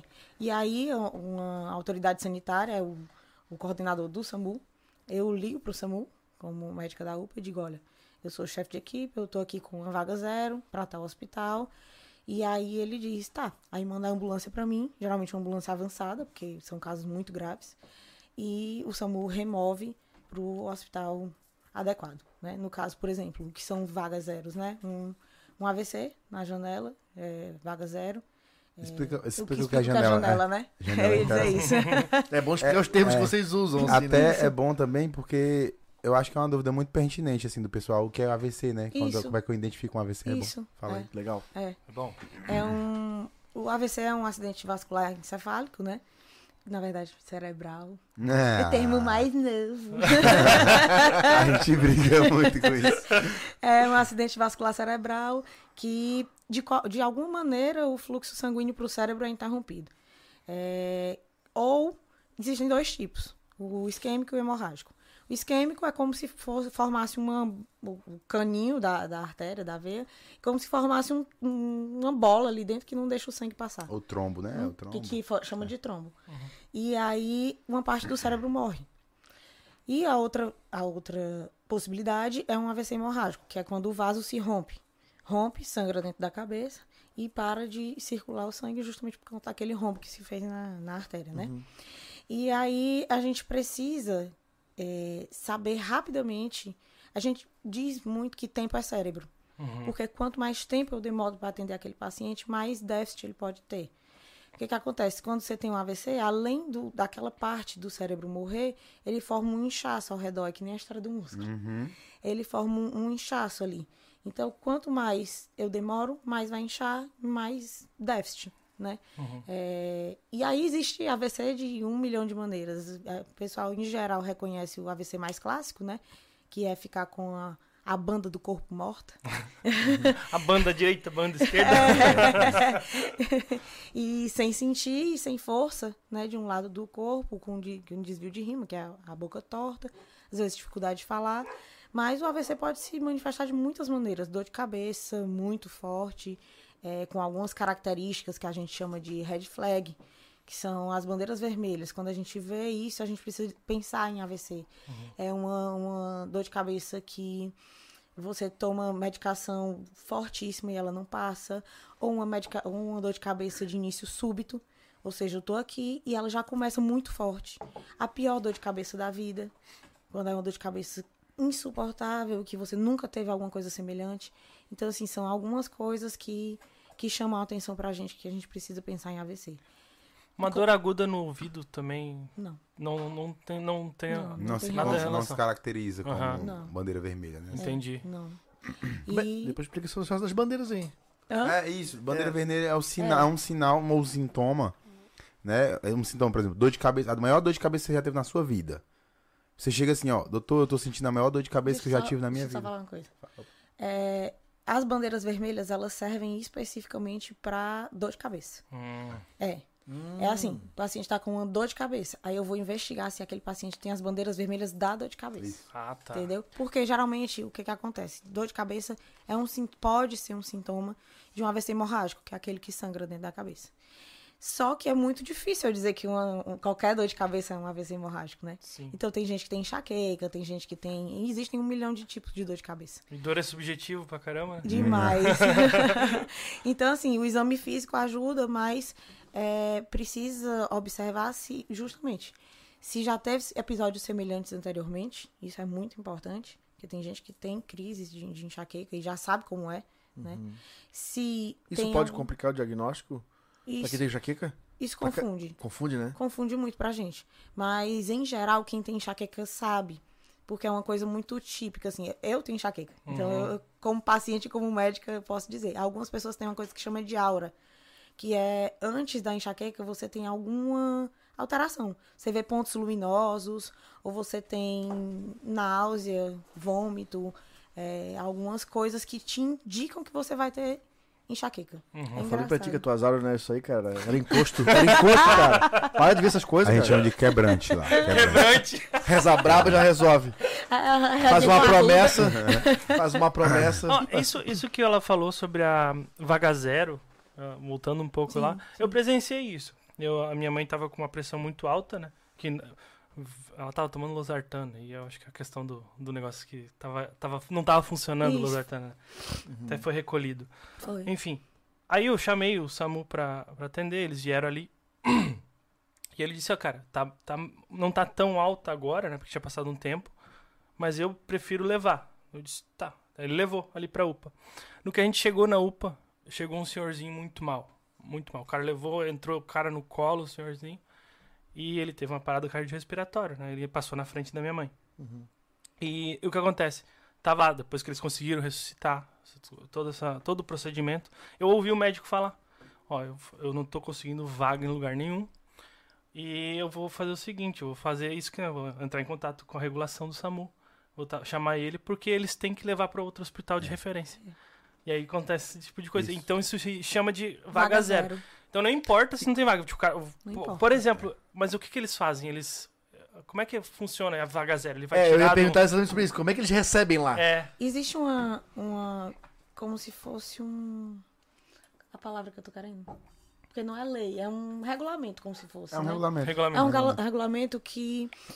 Obriga o hospital a receber esse. Isso, É. exatamente. Não tem É conversa. lei, Não tem conversa. Nem que Eu ele. entreguei aqui, te vira aí. É. Ah. Assim, o paciente não vai ficar da melhor forma condicionado, não vai ter Ah, um imagino. leito próprio, mas assim, imagino. ele vai ser atendido pela emergência. Às vezes o SAMU precisa ficar com a maca lá. Acontece É. muito isso. Uhum. De tipo, porque, por exemplo, o HGF é o, o Hospital Geral de Fortaleza, ele atende principalmente a parte neurológica. É, Eu já vi isso em alguma, algum, outro- não sei que conversa, que tipo assim, ah, o SAMU não vai atender porque tá sem maca. É, exatamente. Ambulância sem maca. A gente, na Já nossa, aconteceu no isso nosso lá? caso, Desculpa não, não. ter trocado Não, a... É mais fácil acontecer de ficar sem ambulância disponível, porque a gente fica preso com a maca lá. É. Isso. Ah, vocês não vêm sem a maca? Não, não, Não. anda sem Ah, a Por maca. que então não vai funcionar se não Não tiver a maca? funcionar. Tem Não- como. Não A adianta, ambulância não serve pra nada. Mas a gente tem Isso. macas reservas. Isso. Tem, na verdade, eu nem falei desse carro, mas esse carro, que esse carro não é muito importante. É, na verdade, é muito importante, mas não é falado, que é o carro de recolhimento de Que é um carro que recolhe essas macas no- nos Olha hospitais, só, que são tão nossos. organizado, hein, cara? Maca, O do SAMU, o SAMU. Fortaleza é muito organizado, gente. Poxa. Muito organizado. Eu, eu, eu tiro meu chapéu pro SAMU Fortaleza, Uhum. certo? Outros SAMUs eu não posso falar, Claro. mas o SAMU Fortaleza em si... Mas acho que quem é do é SAMU de outro estado tá ouvindo vai entender isso, né? Ele tá falando do estado dele, né, gente? Então. Ó, né? Olha só, tem um conterrâneo aqui, Ricardo Oliveira. Sou natural de Fortaleza, mas atualmente moro no interior. Realmente os caras do SAMU são Ah, guerreiros mesmo. Obrigado. Obrigada. Legal. É maravilhoso. E Quem tem, diria que ia ver o de Fortaleza falando. Né? né? Pois Rapaz, aqui. nem eu acreditava. E a gente tem Que tirar o chapéu também para as mo- motolâncias. Isso. Existe Motolância? Hã? Aqui não, tem? Não. Não. não. A gente tá bem, Olha então. só. Olha só. Não, tá muito bem. cara, A gente tá bem por enquanto, porque a gente daqui a pouco vai vir pra cá? Então, É. Ah, Não, mas- Depois você vai contar é. essa história, É. fiquei curioso. A gente tem lá no SAMU, eu não falei, mas é uma unidade também. Sim. Eu era pra ter encaixado, inclusive, é, nessa, eu ia falar, nessa mas categoria. fugiu. Que é as motolâncias. São, são motos, é, é, todas aparamentadas, né? Que nem a moto da polícia, por exemplo. Com sirene, giroflex e uma bolsinha de abordagem. Que vai um técnico de enfermagem ou um enfermeiro que tem curso de condutor de piloto de ambulância dado pelo raio. Aqui, aqui não é raio, né? Que é raio? Aqui não. É, um- é, um- é uma Da categoria polícia. da polícia mais, mais específica de. Que nem como se fosse a rota do, São- de São sim, Paulo. sim, sim. Né? Que anda de moto. E é dado por- pela polícia de lá.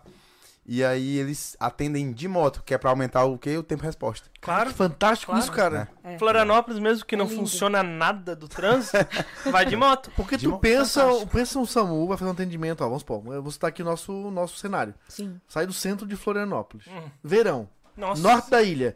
Cara, ele pegou o, o Maps aqui, porque ele sabe o caminho, mas ele quer olhar. Pô, tá tudo vermelho. Cara, arranca a moto na frente. É. Senão esse cara vai morrer. É. Que nós vamos chegar é lá. Isso assim, É. é. assim que funciona. E aí ele chega e presta cara. o primeiro socorro. Mas eu- Muitas vezes ele salva. É, me diz uma coisa, é, o que acontece é o seguinte, lá, agora é, tá integrado, agora eu não sei. Ah, um tempo atrás estava integrado SAMU e Bombeiro no mesmo local. A mesma base, SAMU e Bombeiro. Então cada bairro, cada, a- cada área abrangia assim uns 3, 4 bairros. E o deslocamento é muito perto. Uhum. É, lá tem isso ou é um deslocamento muito muito A gente muito tem grande também vocês áreas, têm? né? Inclusive, é- é- a- eu trabalho numa área que é a UPA dela, Uhum. né? Ah, É, é uma área chamada... É a área do Altranon, já né? É, é um quem conjunto é de Fortaleza que vai de entender. que são atendidos pelo... É. A gente tem, se eu não me engano, a gente tem muitas, muitas áreas. Só que cada área é composta por uma, um tipo categoria de ambulância. Não é todas as ambulâncias que ficam em todas as áreas. Uhum. A gente tem lá, se eu não me engano, por volta de 30 ambulâncias rodando na cidade dia 24 horas. Certo? E dessas 30 ambulâncias, a gente tem 6 UTIs, né? Uhum. Quatro agora USIs, né? Que são unidades intermediárias. Tá. E a gente tem 28, 27, 26, alguma coisa Uhum. assim, básicas. Então é redistribuir de uma forma que, que a gente consiga ter as seis UTIs mais espalhadas possíveis. As básicas ficam com muito mais facilidade de espalhar, né? É colocado em terminais rodoviários, Uhum. né? E as motolanças ficam em pontos específicos também, Ah, que é tem, pra aumentar o tempo de resposta. tem um também. estudo todo dessa É um da estudo parte da área mapa. geográfica. Legal. Do, da área, exato. Legal, daí aumenta muito mais Cara, rápido. pra nossa região, Florianópolis, Grande Florianópolis aqui, ia ser maravilhoso isso aí, cara. A gente pode trazer depois. Ah, viu? a ideia. Olha, É é, fantástico. o cara vai trazer evolução. É, tem, É que, li- tem que lidar Legal, com engessamento também, É. né? Não, Tem, sempre, é né? difícil. Putz. É difícil, mas assim, eu, como eu trabalho à noite, eu não trabalho muito com as motolances, né? Porque Uhum. as motolances só trabalham de dia. Isso é um- porque a nossa, nosso, ba- nossa bairro, olha, nossa, nossa cidade é muito violenta, Hum, né? Então é muito perigoso trabalhar à noite de moto, é muito perigoso. Uhum. Eu, eu acredito que seja por isso o motivo que eles não trabalham à noite, Com né? certeza. Mas, Tem como. mas quando eu trabalhei de dia, né? Até semana passada eu trabalhei num plantão de dia. E a gente, e a gente- eu tive a oportunidade de trabalhar com a motolância. E a gente teve, a gente pegou uma, uma parada cardiorrespiratória, né, uma PCR, e a gente eles saíram junto com a gente, chegaram muito antes da gente, quando a gente chegou lá eles estavam reanimando o paciente com 10 talado, é, todo o procedimento de reanimação já estava acontecendo no local, tava tudo já do jeito certo, que era só pra gente chegar e intervir de forma avançada. Então, assim, Inclusive, Caraca. Aumenta demais o tempo de resposta. inclusive sobre essa ocorrência que ele tá falando aí, é engraçado. Posso Pode? expor, né? Pode? É, essa ocorrência ela ocorreu dentro de um posto de saúde. O paciente passou mal na rua, Uhum. não é? Foi? Uhum, Assim? uhum. O paciente passou mal na rua e aí eles colocaram dentro do posto de saúde, achando que o pessoal do posto de saúde ia saber o que fazer. Só que os profissionais que trabalham no posto de saúde, infelizmente, às vezes não estão capacitados para atender o suporte básico de vida. Uhum. Emergências. Assim, Emergências. pouquíssimos profissionais gostam de emergência e sabem atender emergência. Tem isso também, né, cara? Tem. Tem Tava cara que estuda, é, depende da área, Sim. né? E a, a, a situação que ele vai trabalhar não é o que agrada a ele. Não era para aquilo que ele imaginou trabalhar e o cara trabalha... Mas e, e outra coisa, às vezes quem tá ali não é, não é nem um, falar, um profissional da saúde, não é um técnico de enfermagem ou uma enfermeira ou, ou um enfermeiro. É alguém que tá ali atendendo, Hum. entendeu? Ah, por E exemplo, Devia haver essa capacitação. é, tem, entendeu? tem gente em UPA aqui na região que tem alguém sendo recebido, tu recebe lá a ocorrência ali, é uma, uma recepcionista, ela não É, tem sabe o que, recepcionista. é, O que tá acontecendo. Não Deveria ser todos capacitados. Inclusive, Isso, passaram essa ocorrência. Todos. A natureza da ocorrência passaram como síncope. Passaram assim, ah, a gente tem um- uma síncope. ou- até, até assim, a gente saiu de, de- Na hora que passou, né? Porque é uma QR do braço terceiro. É um código que a gente utiliza, né? De código vermelho de atendimento, que é o atendimento de velocidade máxima, de atendimento máximo, né? De gravidade. Mas, com certeza, é, eu, eu acredito que teria sido empregado mais velocidade ou mais empenho se a gente soubesse de início que era uma, uma PCR. Mas os profissionais de lá da, da- do posto de saúde não souberam nem identificar a identificar. PCR. Caraca. Hum, agora Então a gente dá um curso, assim, a gente dá um curso de esporte base de vida, e o pessoal diz, ah, vocês estão cobrando muito caro no curso, vocês estão querendo ficar rico. A gente tá querendo só ensinar, a gente não ganha nada praticamente no curso. É. A gente tá querendo só O ensinar. legal, o legal é que toda unidade, se toda, toda unidade tiver algum tipo de treinamento, cadê do faxineiro? Isso. Tu Exato. fomenta, É isso. tu vai fomentar é, esse- o tempo resposta que Isso. é interessante pra vocês. Demais. Muito. Ajuda Ajuda muito a gente. Imagina uma pessoa que hoje tá trabalhando no plantão dela, limpando o, o hospital, é um faxineiro, e dá um problema em casa com o ente dele, e ele liga pra unidade e já tá meio caminho andado, assim, Fantástico. né? É bem contrastante, né, amor? Assim, ó, uma coisa para bem contrastar, assim, para deixar bem, bem claro. Se a gente receber um atendimento que é uma parada cardiorrespiratória e a gente não conseguir chegar lá em menos de 20 minutos por algum motivo, e quando a gente chegar lá no momento, ela esteja recebendo os primeiros socorros, sendo reanimada por qualquer pessoa, pode ser um ente da família, de uma forma correta, interessante, que foi passado direitinho, identificado direitinho, tudo direitinho, a gente vai continuar o procedimento, pode ser que ela volte, a gente vai levar para o hospital. Se você me passa a mesma ocorrência, não explicando o que é, pode ser que vá uma básica, a básica chegue lá 20 minutos depois da, da PCR, ninguém fez nada, pode ser que o paciente não tenha mais nem indicação de ser reanimado. Então, assim, você tem, um, por um lado, você tem a, a chance de salvar aquela, aquela pessoa, e por outro lado, você nem tenta mais, porque não tem mais tempo para tentar. É. Entendeu? Então é muito contrastante quando a gente tem dentro de casa a gente que sabe fazer alguma coisa. É o que já aconteceu isso aí. O, aquelas- o exemplo, a única PCR que eu atendi na minha vida, é, a gente tava indo com a ambulância é, para arrumar a porta de trás que tava, tava frouxa. E aí o bombeiro tem um local específico, ele não pode ir na oficina do lado do bairro. Isso é um absurdo de logística, né? Mas enfim, a gente teve que ir lá até a a- o bairro Trindade, lá em Florianópolis. E no meio do caminho, mandaram ocorrência para nós. Só que essa ocorrência, no final do Rio Vermelho. Para você ter uma noção, a gente estava em Canas Vieiras, a nossa base, indo pro, em direção ao centro. Rio Vermelho são 16 quilômetros de, de Canas Vieiras. Nossa, é, tem trânsito muito? Muito. Bastante trânsito. e do Rio Vermelho, tem a- o mais perto seria a Barra da Lagoa, só que a ambulância lá tava, tava, tava com ocorrência. Chamaram nós, a gente só fez a volta. O que aconteceu? A ocorrência era o seguinte: uma senhora é, caiu de bicicleta e bateu no muro. A gente pegou, fez a volta e foi. Né? O mais rápido possível. Só que a gente. Tu vê a questão da ocorrência, tem o tipo de ocorrência, né? É, passaram assim, né? Ela levou uma queda Exato, uma queda, tá de boa. Não falou que tava Isso, inconsciente, nada. Cheguei, lá- chegamos lá, Nossa. ela tava no coberto. Cadê a bicicleta e cadê o muro? Tava uma senhora desmaiada e um monte de gente, ah, meu Deus, ah, meu Deus, ah, meu Deus. Do que ah, ela só caiu. Só caiu aqui. Aí tá, tava em PCR. Aí depois, é, por causa de hipóxia, né? Por causa de um, Sim. foi um, acho que foi um AVC ou algo assim, o jeito que ela caiu e tal. Enfim, a gente começou a reanimação. A gente ficou 42 minutos lá, depois de ter passado quase uns 15 minutos pra gente chegar. Uhum. Já não tinha mais cérebro. Não, é, chegou o, a avançada depois de 42 Sim. minutos.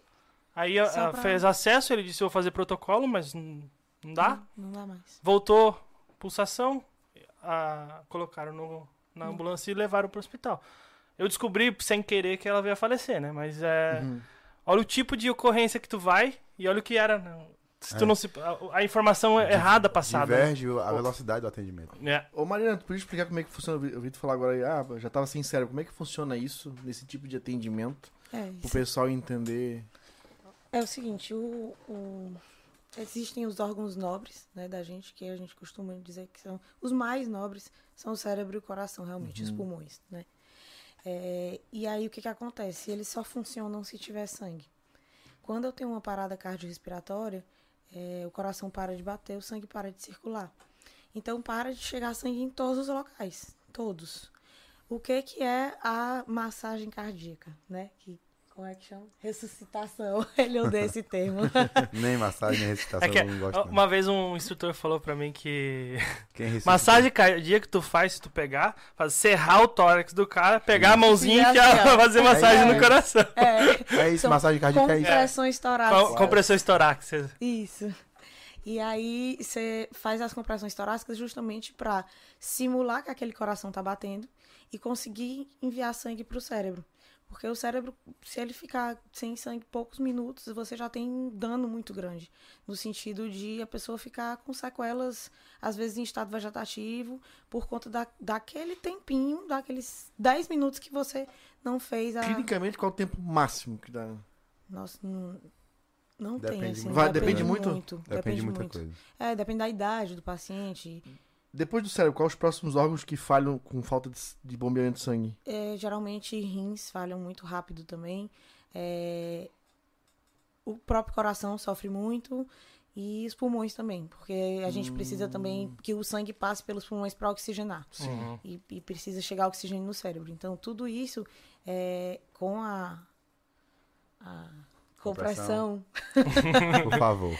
com, com as compressões, é, a gente consegue manter esse fluxo e manter o cérebro funcionando de maneira que o paciente retorne à circulação espontânea e possa irrigar o cérebro dele sozinho. Que as compressões nada mais é que contrair a caixa torácica pra Isso, é uma simulação. contrair o coração. Só Isso. É um bombeamento mecânico. Tem, um, tem uns estudos que dizem que a compressão torácica efetiva, bem feita, né, a feita de forma correta, ela, ela, ela faz 25% do que o coração faz normalmente. É muito Uhum. pouco. Já é pouco. Aí imagina se fizer Sem errado. fazer. Ou Essa- não fazendo. É, a chance de sobrevida, é- eu acho que é menor de 3% Muito É baixíssimo. fora do hospital, é né? É baixíssimo. É. Exatamente. Baixíssimo. E, e- e esse- essas compressões, a coisa que a gente ouve quando a gente fala de nosso de atendimento, né, Thiago? Qual é a chance de, de, de quebrar costela, cara? Chance tem demais. Assim, Demais? Acontece muito, mas assim, o Acontece. risco-benefício é tão, é tão melhor que se comprima que a gente nem contabiliza mais. É um. É. É porque às vezes você pode pegar um idoso muito fraquinho, né? Isso. Muito, idoso muito consumido e tudo, Uhum. muito magrinho. Assim, vai. você gente só já vai sente entrar- aqui a costela quebrando na sua mão, treco, e você continua. É, cê- você já vai sabendo que pode ser que, que, Que a aconteça. costela vai fraturar e é isso. Uhum. Entendeu? Mas assim, ah, ah, dizem assim, ah, mas tem muito risco de. Não, não faz mais, porque tem risco de, de, de furar algum órgão, parará, né?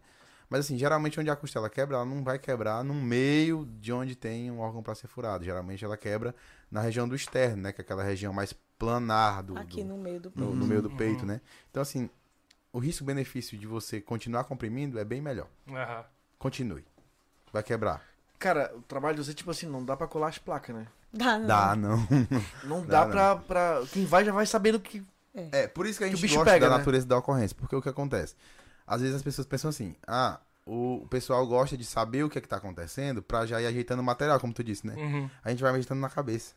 É. Entendeu? Tipo assim, É sempre um trabalho novo, cara? Ou tipo, tudo já é vira. novo. Tudo é novo. Pô, eu vou tudo é novo, preparar tudo é tanto material quanto a cabeça pra É, aquela tudo é novo. ocorrência, pra É. ti também no hospital a mesma É, coisa. Mesma coisa. Pra ti mais rápido, porque já chegou ali, né?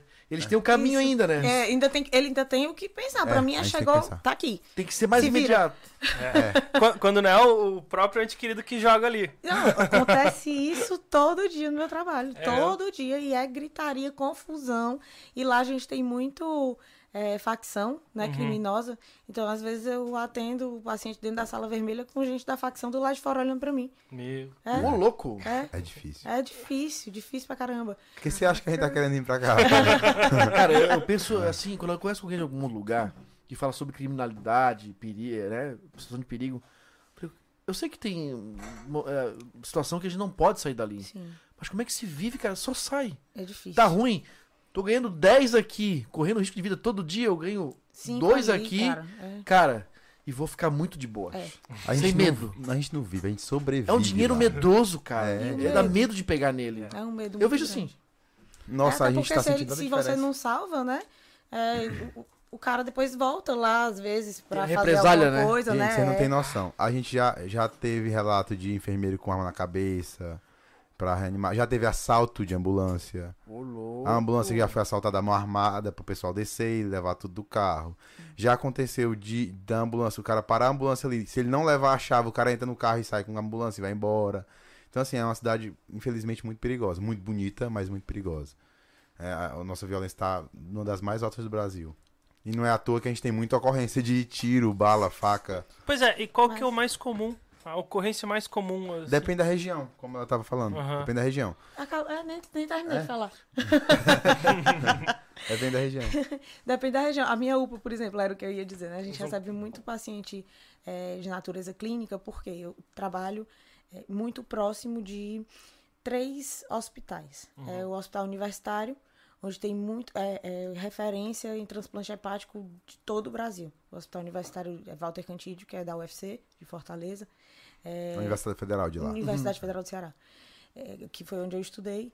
É, lá no, no HU a gente tem muito transplante hepático. Vai gente de todo o Brasil para fazer transplante de fígado lá. Caramba. É incrível. E eles não têm emergência. Então, o paciente hepatopata, que a gente chama, né, que é o paciente que não tem fígado, que precisa de transplante, é um paciente complicadíssimo. E aí, geralmente, eles chegam para mim. Chegam eles, chegam os que necessitam de transplante renal, que também faz muito lá. E, e aí, outro hospital que tem lá perto é o ICC, Instituto do Câncer. Hum. Então, chega muito paciente com câncer terminal e tudo nessa natureza também. E o outro é o Hemoce, que é o- o De sangue. como é que Uhum. chama? De sangue. Eu não sei a sigla, mas. é, nossa, não- que é- É o Emosc aqui. Nossa, Também é é. É o mesmo, Uhum. exatamente. E aí, é, lá também tem, atende muito paciente hematológico, que às vezes é oncológico também. E aí, esses três serviços, nenhum tem emergência. Uhum. E a- o mais próximo é minha UPA. Então vai tudo pra lá. Entendi. Então, uma questão, por exemplo, uma emergência com um paciente é, com câncer seria de que natureza? Geralmente, ou dor, Uhum. muita dor, quando é um câncer terminal, quando é um câncer que atinge osso, né? É muita dor. E muita falta de ar também. Principalmente com, com quem tem acometimento pulmonar, né? De metástase, por exemplo. E outra coisa que tem muito é paciente que não consegue mais comer. Porque por alguma razão teve um câncer de esôfago, de laringe ou qualquer coisa que compromete aquilo ali, que a gente precisa, enfim, passar a sonda e, e atender da melhor forma, porque desidrata, Sim. né? E aí ah, são coisas que acontecem muito pra mim. Mas é, acontece de mandar, mandar para o hospital direto? Daí você. Não, essa- eu nesse fico. caso, não, é ali. Nesse caso eu faço, Ah, eu, tá. eu preciso fazer. Fica meio que, que internado o paciente Uhum. lá. Né? É, não é pra ficar mais fica. Tava aqui vendo falar que é, é um negócio bravo, né? A gente acha que a vida é perfeita até problemas começarem a acontecer, né? É. É, é louco isso, né? Igual eu tô falando do nosso do, do, do um vaso romper. Às vezes a gente acha muito perfeito, não cuida da saúde, tarará. Mas pode imaginar que um vasinho romper aqui dá uma zica do cacete na vida do cara. Eu tava vindo falar fala. agora aí, isso aí, dizendo que, cara, você precisa de psicólogo que lidar com tanto problema dos outros. Sabe por que eu tô falando isso pra ti, essa pergunta? Pra vocês dois, no caso, né? O meu primo trabalha na área de ressonância magnética. Ele é assim, pra mim não é fácil dar certos é, Diagnóstico. diagnóstico para as pessoas, cara. E isso afeta muito a gente. Se não tiver uma cabeça boa, cara, né? Isso vai não só do cara, até pra família. Chegar em casa, a família estruturada, pra tu chegar em casa tranquilo, não com mais problema pra resolver. E, e ter essa, essa, essa, essa manutenção da cabeça. Eu não sei se pra vocês, mas se algum outro companheiro de, de trabalho vocês precisa dessa manutenção de. Cara, zica todo dia. Fala aí, meu amor. Faço, faço terapia tranquilo por semana. É bem isso. meu, meu psicólogo é o Júlio Lobo. Meu canal, o Júlio Lobo. Eu sei que tem gente que é mais durão pra essas Tem. coisas, né? Consegue levar na porrada. Ah, cara, é mas eu vou dizer pra vocês, assim, não puxando a sardinha porque a gente tá aqui, mas o Júlio Lobo me ajuda e muito no canal dele a superar as coisas que a gente pensa na cabeça. Olha que aí. legal. Que legal. Sério mesmo, sério mesmo. Legal. assim. Eu aconselho a quem não assistir, assista. Cara, o Júlio, desde muito tempo, ele. Isso aqui, lembra do cinco- quadro de 5 minutos? Uhum. Que fazia diferença pra ele. É. Porque o cara é psicólogo, tem jeito. O que ele fala não é uma coisa que vem da cabeça, né? É, ele fala algo. Quando ele fala, ele fala algo técnico. Não é um cara. E ele sabe falando, alcançar. falando né? ao chi- achismos, Ele me né? alcança muito fácil. Isso, Muito porque ele fácil. sabe se comunicar muito bem, né? Então a gente entende o que ele fala. E não é uma língua complexa que o Júlio fala, Não. né? Tu consegue Daquele- é, se identificar com a resenha dele. Ah, é excelência em comunicação, né? Aham. Isso é um fato. Não adianta dizer. É uma "Ah, habilidade, você achando." Isso Como é uma ele diz, habilidade né, ele natural. é o professor, né? É, ele é o professor mesmo. É. Né? Então, se ele sempre gostou de ser e ele tem treinamento aí de uns 11, 12 anos. Né? de estrada, né? Ele não seguiu a carreira, não, o Júlio tá vendo a gente, né? Mas ele, ele é um cara que dedica, A gente é amigo dele há muito tempo, ele se dedicou àquilo. Ele tentou ser o melhor da sala. Uhum. Então por isso que ele tem essa habilidade de. de, de uma, a a de falar é, é natural dele, né? Acho que é, é. É, um. Como é que chama? É um dom. Um É um dom. Né? E a parte psicológica, que É, ele foi o melhor da sala, ele estudou pra entender. É, questão de dom é aquele negócio, né? Quanto mais eu treino, mais dom eu tenho, ah, né? sim. também, também, né? É, mas Não, mas é isso mesmo. É, isso mesmo. É, mas o, o dom é, é- tá certíssimo. Igual, tipo assim, eu. O, uh, ô, Anderson, tu aprendeu a cozinhar com quem? Ninguém. Cozinha. Eu só vou fazendo, eu vou jogando, eu não meço nada. Eu já Mas as se eu treinasse, ela. como ele falou, eu ficaria muito melhor. Eu já fiz tuas comidas pra ela, ela gostou. Ó. Que legal. Mas e aí? Tem, tem Sim. terapia. É, o que é que acontece? A, a maioria dos profissionais de saúde, quer dizer, todos os profissionais de saúde deveriam encontrar alguma maneira de suporte, né? No caso dele, ele encontrou o suporte num canal do YouTube, né? Eu encontro o meu suporte em exercício físico, que eu acho, inclusive, que todo profissional da saúde deveria fazer, porque é saúde mental. Se fazer exercício físico Certeza. é saúde mental. E eu faço terapia.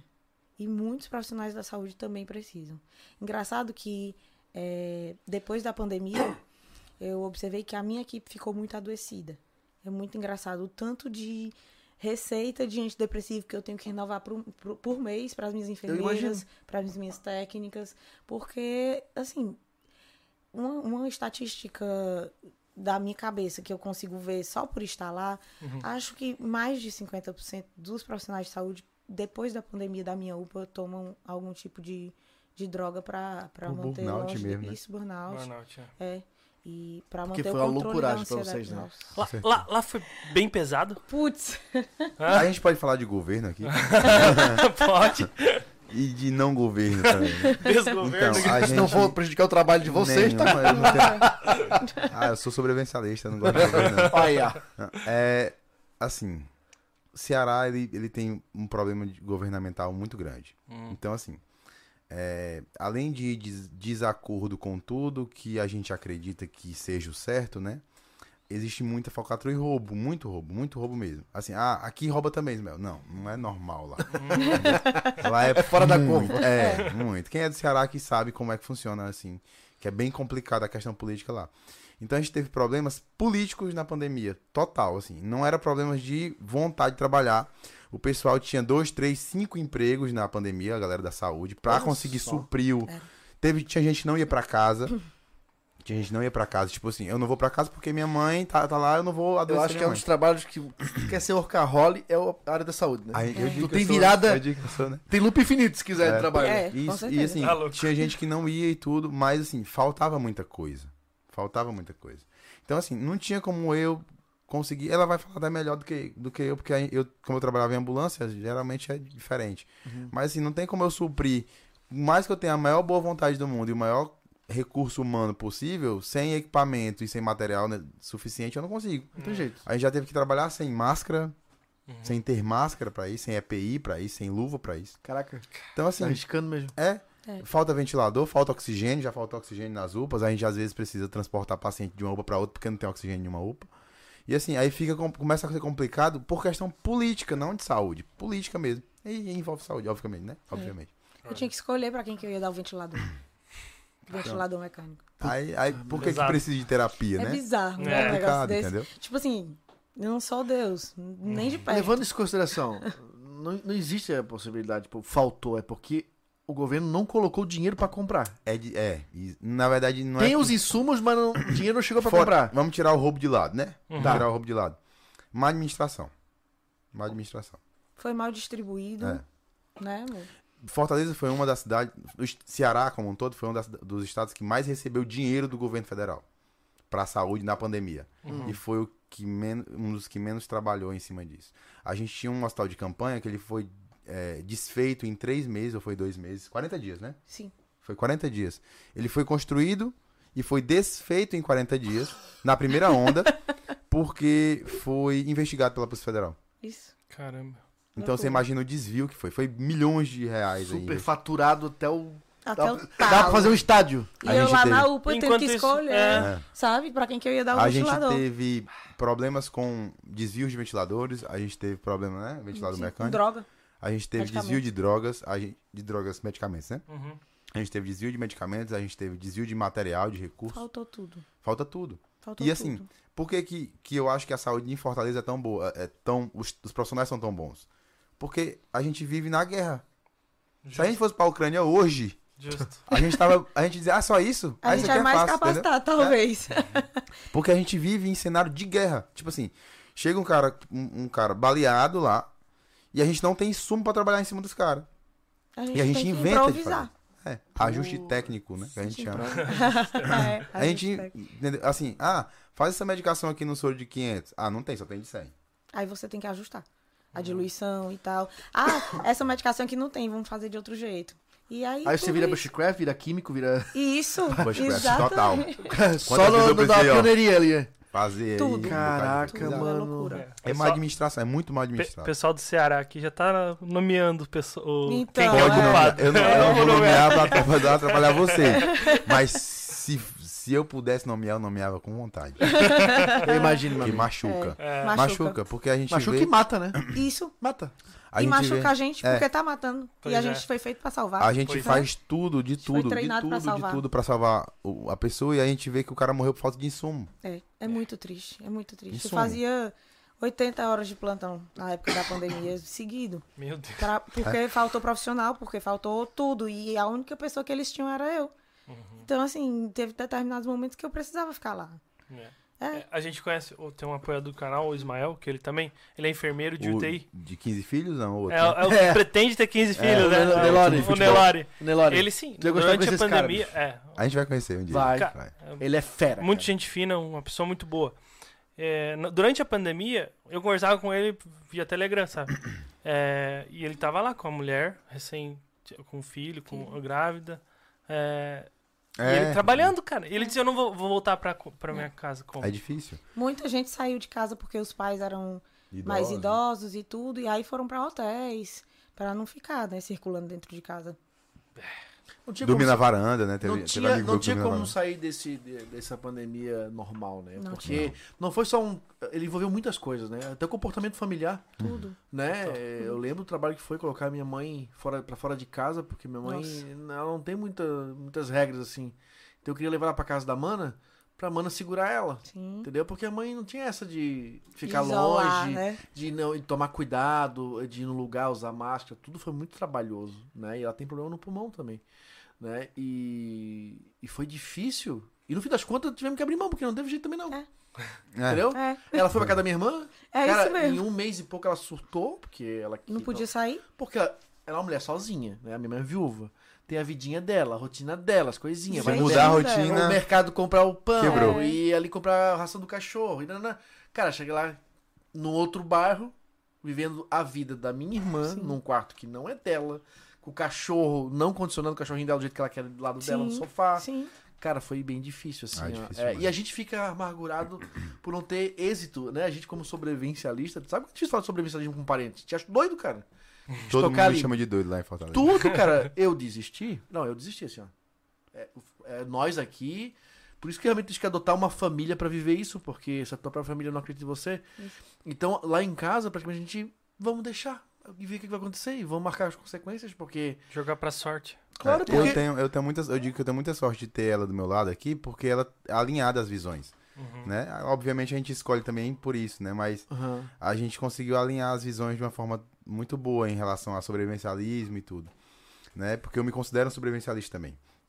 Né? Acompanho vocês desde muito cedo, né? E, e, e a gente fica muito feliz de conseguir, mas assim, tem a mãe dela, por exemplo, que a gente eu tava, tava falando, a gente tava criando um, um método de, de emergência, né? De comunicação de emergência, tipo, amor, e se acontecer alguma coisa, o que, que a gente vai poder fazer pra se comunicar e onde é que a gente vai se encontrar, né? Os pontos de emergência e tal. Vocês falam muito bem sobre isso, Uhum. né? É, é, como é que a gente vai fazer? Ah, vamos lá pra casa da onde a minha mãe mora, porque minha mãe não vai saber in- interpretar isso de forma boa. E nossa, nossas, nossas alimentações de emergência, a gente guarda onde? Na, na casa com tua mãe ou na casa sem a tua mãe? Porque a gente vai ter- precisar transportar essa, essa alimentação. Porque eu não vou poder guardar lá, porque ela vai dizer assim, pra que essa arruma de comida aqui? Sim. Então, assim, é, tudo é um ajuste muito fino que a gente precisa fazer. Uhum. Com idoso é muito difícil. Ela não é idosa, mas com idoso é muito difícil. É, na verdade, ah, quando eu falo, ah, a gente pega assim, né, a questão dos idosos, ah, mãe, avô, eles eram mais sobrevivencialistas que nós, né? Isso. Sim. Então, Meu avô Na é verdade. A gente até fez um texto no portal, o que o, o, o, o Elton, que é do Ceará também, que traduziu, é, sobre como comunicar as pessoas. Isso aí é interessante. Devagarzinho, Devagarzinho. né? É, É, gradativo. São, são, é, são doses bem, bem tranquilinhas do que, que é. É, Essa porque- aqui foi assim. Essa assim, foi. Amor, o que, que você acha sobre arma de fogo? Aí ela... Eu acho legal, acho legal. Assim, mas assim, a gente ter, né, e tal. Curso e tudo. Eu acho perigoso. Apareceu um curso, apareceu um curso aqui pra mim sobre curso de pistola básica aqui pra mulher. E aí, aí eu disse, legal, amor, o que, que você não faz? Ela fez aí, ó. Ah, que Atira legal. melhor que eu. Massa. Atira Tá, primeiro Mas tiro isso é- acabou. Isso é normal. Vai embora. Todas as É, mulheres delicioso. atiram melhor que nós. eu. Tira melhor A que eu. minha, minha Inclusive, esposa também tira melhor que Na eu. PH em combate, eu acertei nada. Sabia que eu era. Eu, eu até antes do sobrevivencialismo, eu era totalmente é, a- a- averso, né? Sei, eu conheço a sua É, história do comecinho do Então, cara, eu- e hoje pra mim é muito natural segurar uma arma de fogo. Eu tava vendo, eu não vou falar aqui de onde eu vi, no Instagram, é, cenas pra comercial, né? Com o cara manuseando arma e, e ainda dá pra perceber quando o cara não tem muita intimidade, né? Ele pega É. tudo meio assim, é, né? É, tem medo, E né? pra mim tudo é Tem tão medo. simples, É uma sabe? ferramenta, né? Eu- eu- é como, é como tu, você dirige carro e tu não pensa qual é a marcha que tu vai colocar, tu só coloca a marcha. Coloca. Cara, eu já pego qualquer Ah, mas arma e A gente chama de é medular, né? É medular. né? É. É, já tá aqui. Ah, É. legal. É medular. Eu já pego ela e não, não, não corto, não fatio ninguém, tiro e, e- Cara, eu desmonto, pelo menos a, que eu tô acostumado com a minha e até com a Glock, eu desmonto sem olhar assim o primeiro escalão. Uhum, Sabe? Que é importante isso, né? uhum. É, é, Então, pra mim, hoje é muito simples. Ela tá do lado da minha cama, né? É, manusear ela, a- é, fazer os disparos na hora do treino e tal. O Thiago que vai pegar isso ainda, né? Porque ainda não teve muita oportunidade. Não. A sua não chega nunca, Né? né? É o exército tá de caô na minha cara. É que a gente. o Thiago Só pegou uma pode. fase do sobrevivencialismo é, que não houve mais é, tanto treino, assim, tanto vídeo com treino e tal, né? E é, quando vai, é, não é o suficiente. Né? E agora tu tendo a tua, que nem precisaria, né? Tu podia estar com as nossas treinando. Ter essa intimidade que isso tem que ter. Tem. É. Sabe Tem. como ela conheceu o Thiago? Ela conheceu o Thiago assim, ó. Hum. Ah, amor, eu gosto muito de assistir esse negócio aqui que tá passando nessa emissora aqui, que é negócio de No Limite e tal. né? Aí eu disse, amor, tem um negócio muito bom no YouTube pra tu assistir, que o pessoal é colocado à prova, né? Assim, ó, oficina de desgaste e resiliência. Ah, é, Você viu? não lá? quer assistir, não? Eu vi, eu Aí, de repente, tá lá o Thiago sofrendo. Muito bom. Tava, tava, Aquilo tava é uma bem- coisa muito legal, Tá cara. bem tranquilo lá. Porque É assim que a gente coloca a pessoa, pra não. quem vê, para quem vê, vê uma produção como um programa no limite, né? é. Mas a gente que tá lá, o Thiago não acompanhou porque ele era o que tava sofrendo, mas no segundo tu já viu. Uhum. Bom, já, já viu por causa do curso também, acho que de bombeiro, sobrevivência e tal. Quando o cara entra no piloto automático, cara. Nossa. Cara, é muito louco ver o ser humano virando a chave Isso. pra sofrência. É, te- Ele tem não, momento. ele não é mais a mesma pessoa. Não, Não é. tem momento que se Muda o, tudo. se o instrutor fala, bate a cabeça três vezes na coisa. pá, pá. Você pá, pá, pá. Porque É isso? a gente aqui trabalha junto, vê as alegrias a tristeza, a gente tem nossos arranca-rabo aqui, mas eu, quando eu vi ele lá, eu não vi o Thiago lá. Era outro cara. É. Entendeu? É muito louco ver o cara entrar nesse estado. É. É, É. E eu não sou da área de psicologia, de nada. Eu, eu bolei o DR junto com o Júlio. Né? Na segunda, o Thiago já participou. Né? Na organização, vai participar da terceira agora como organizador também. Tá ficando Né? muito Mas bom. eu e o Júlio que idealizamos a ODR. Eu não sabia que ia chegar naquele ponto, cara. Ah, o próprio Júlio se assustou. Caraca, o que, que nós fizemos?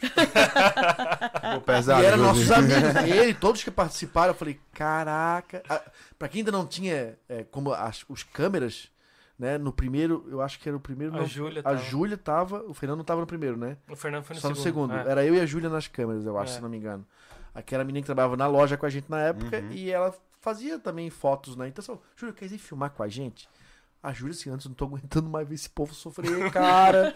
ela saía e voltava, eu ficava com a câmera, porque realmente é muito é interessante até onde o ser humano pode chegar É. é, pra superar limite, cara. É. E é. E já vem na terceira agora. E a Tem gente tá só. bloqueia a parte humana Bloqueia. e fica só o instinto. É, mas eu, Acontece com a gente também em algumas situações. Acontece. Você falou assim, ah, Ismael, e a gente, você alguma hora pode não colar as placas e tal, né? Acontece às vezes a gente ficar no automático também. A gente liga o piloto automático Às e vai. vezes, em algumas ocorrências muito graves, a gente não tem muito o que fazer. Se a gente pensar demais, a gente acaba perdendo o doente. Então a gente, às vezes, liga o piloto automático e vai. procedimento, procedimento. Procedimento. O que, que eu tenho que fazer agora? E agora? E agora? E agora? Uhum. Ela diz muito assim: tu é muito pragmático. Na- Realmente, na ocorrência, eu sou muito pragmático. Eu só Uhum. penso na emoção da ocorrência depois que acaba. Sim. Mas Tem tem ser, né, cara? uma Não dá pra ser na é hora. complicada. É complicado, mas é complicado, por exemplo, você pega uma criança. Eu ia dizer isso Uma agora. criança, eu peguei uma na UPA uma vez. Eu não, não costumo cuidar de criança, não costumo tratar criança, porque na UPA tem pediatra. E aí eu, como chefe de equipe, não pego nem as crianças graves, eles, eles resolvem tudo. E aí, é, uma vez foi uma criança de 13 anos, ou seja, já era maior, né? Era uma- quase uma adolescentezinha. Uhum. E ela foi atropelada. Ela tava numa bicicleta, foi atropelada por um carro e chegou pra mim parada. Eu colei. Nesse dia eu colei as placas. Porque eu olhei e disse, meu Deus do céu, essa menina ela tem idade pra ser minha filha. E, e essa criança aqui, e aí a equipe de enfermagem desesperada, todas mães começaram a chorar. Eu disse, não, eu, eu vou ter que descolar aqui. Aí foi assim, uma questão de segundos. Colocaram ela na, na maca, eu olhei, aí deu aquele. Opa, o que, que eu vou fazer agora? Que eu nunca me dei com isso aqui. Uhum. E aí apertei o botão e, e fui. A gente infelizmente não conseguiu salvar, mas eu tenho certeza que todo o atendimento foi feito da melhor maneira possível, sabe? Pelo menos o atendimento médico, né? Porque a equipe de enfermagem realmente estava muito nervosa. Então É o que eu mais ouço de relato de que, que pega mesmo é quando é criança, né? Não tem é, jeito. é muito difícil, É. muito difícil. Porque são inocentes, né? É. São É. E pessoas eles são vivedores também, né? Quando, Eu- quando morre é a gente- morrer, mas A gente, a, a- a essa empresa particular que a gente que presta serviço pro SAMU, é a empresa que mais faz remoções de neonatos do Ceará, né? Uhum. A gente, a gente é a empresa que faz mais é, remoções de neonatos do Ceará, de, uma, de um hospital para outro. E assim, é muito difícil trabalhar com eles, porque assim, são crianças de 800 gramas, que são extremamente vivedores, né? Assim, vivedor que a gente quer dizer o quê? Eles, a vontade de viver deles é tão grande que passa pra gente de forma física. Cara. E Eles são muito são resistentes. desse tamanho, É. que vão dentro da incubadora, dentro de um transporte, às vezes de risco altíssimo, de um transporte até, às vezes, longo, né? Uhum. E, e com a mãe lá do lado, sofrendo e tudo. E a gente pensa, pô, pode ser meu também esse menino, né?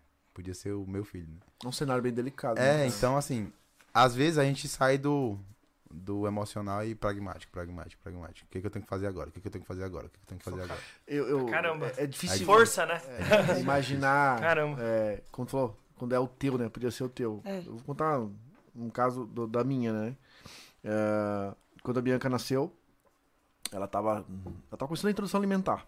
Eu acho que foi ali oito meses, por aí, né? Sete, oito meses. E aí a mãe, da, a mãe dela, é, eu ia viajar, ah, eu queria saber que tu me mostrasse alguma coisa sobre desengasgamento. Eu falei, temos vídeo no canal, vou te mostrar. Mostrei, cara, vi aqueles vídeos com, com ela umas três vezes. E eu peguei a Bianca no colo e mostrei pra ela como é que ela tinha que fazer. tá? Cara, mostrei várias vezes caminhando no colo. Só que tem esse negócio de colar as placas. É. E eu já. Engraçado como tu sente as coisas, né? Porque acho que deve, tu trabalhar, deve sentir o perfil de alguém. Não da tua área, do teu, do, do, do- da tua equipe, né? Mas de repente quando chega no local, se uma pessoa já tá colando a placa, a- Sim, ali, a um, um- um parente e A tal. gente sabe. Eu mostrei porque eu tinha que fazer minha parte, mas eu já imaginava isso, mas não deu outra, tá? É, a viagem aconteceu, eu voltei, foi depois, ainda bem, foi depois da volta, cara. E a gente, é, a gente é, morava numa casa, eu e o Júlio na época, é, colada, geminada. E eu, eu, eu, eu, eu, eu passava pulando o muro até pra trabalhar assim, nem passava no portão. Eu pulava o muro. E aí, cara, era tipo metade da manhã.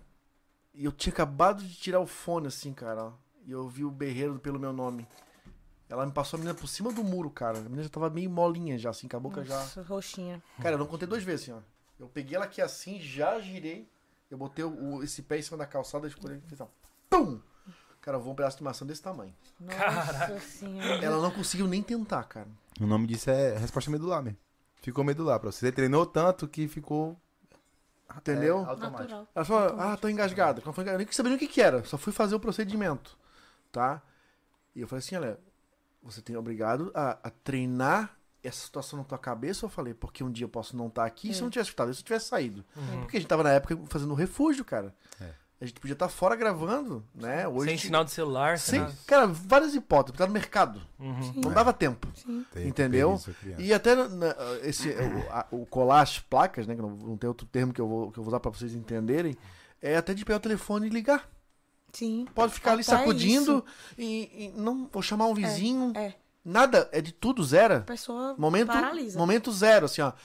E depois aconteceu de novo, eu tava em casa já, foi com banana. Assim, é ela, ela- ela era muito gulosa, assim, eu não sabia mastigar. Ela engolia tudo inteiro, foi bem né? difícil, assim, ó.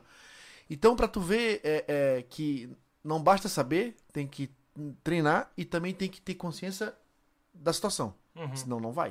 Né? Não adianta tu saber fazer um, todo, todo o procedimento ou desengasgar até um adulto e na hora ficar com medo, cara.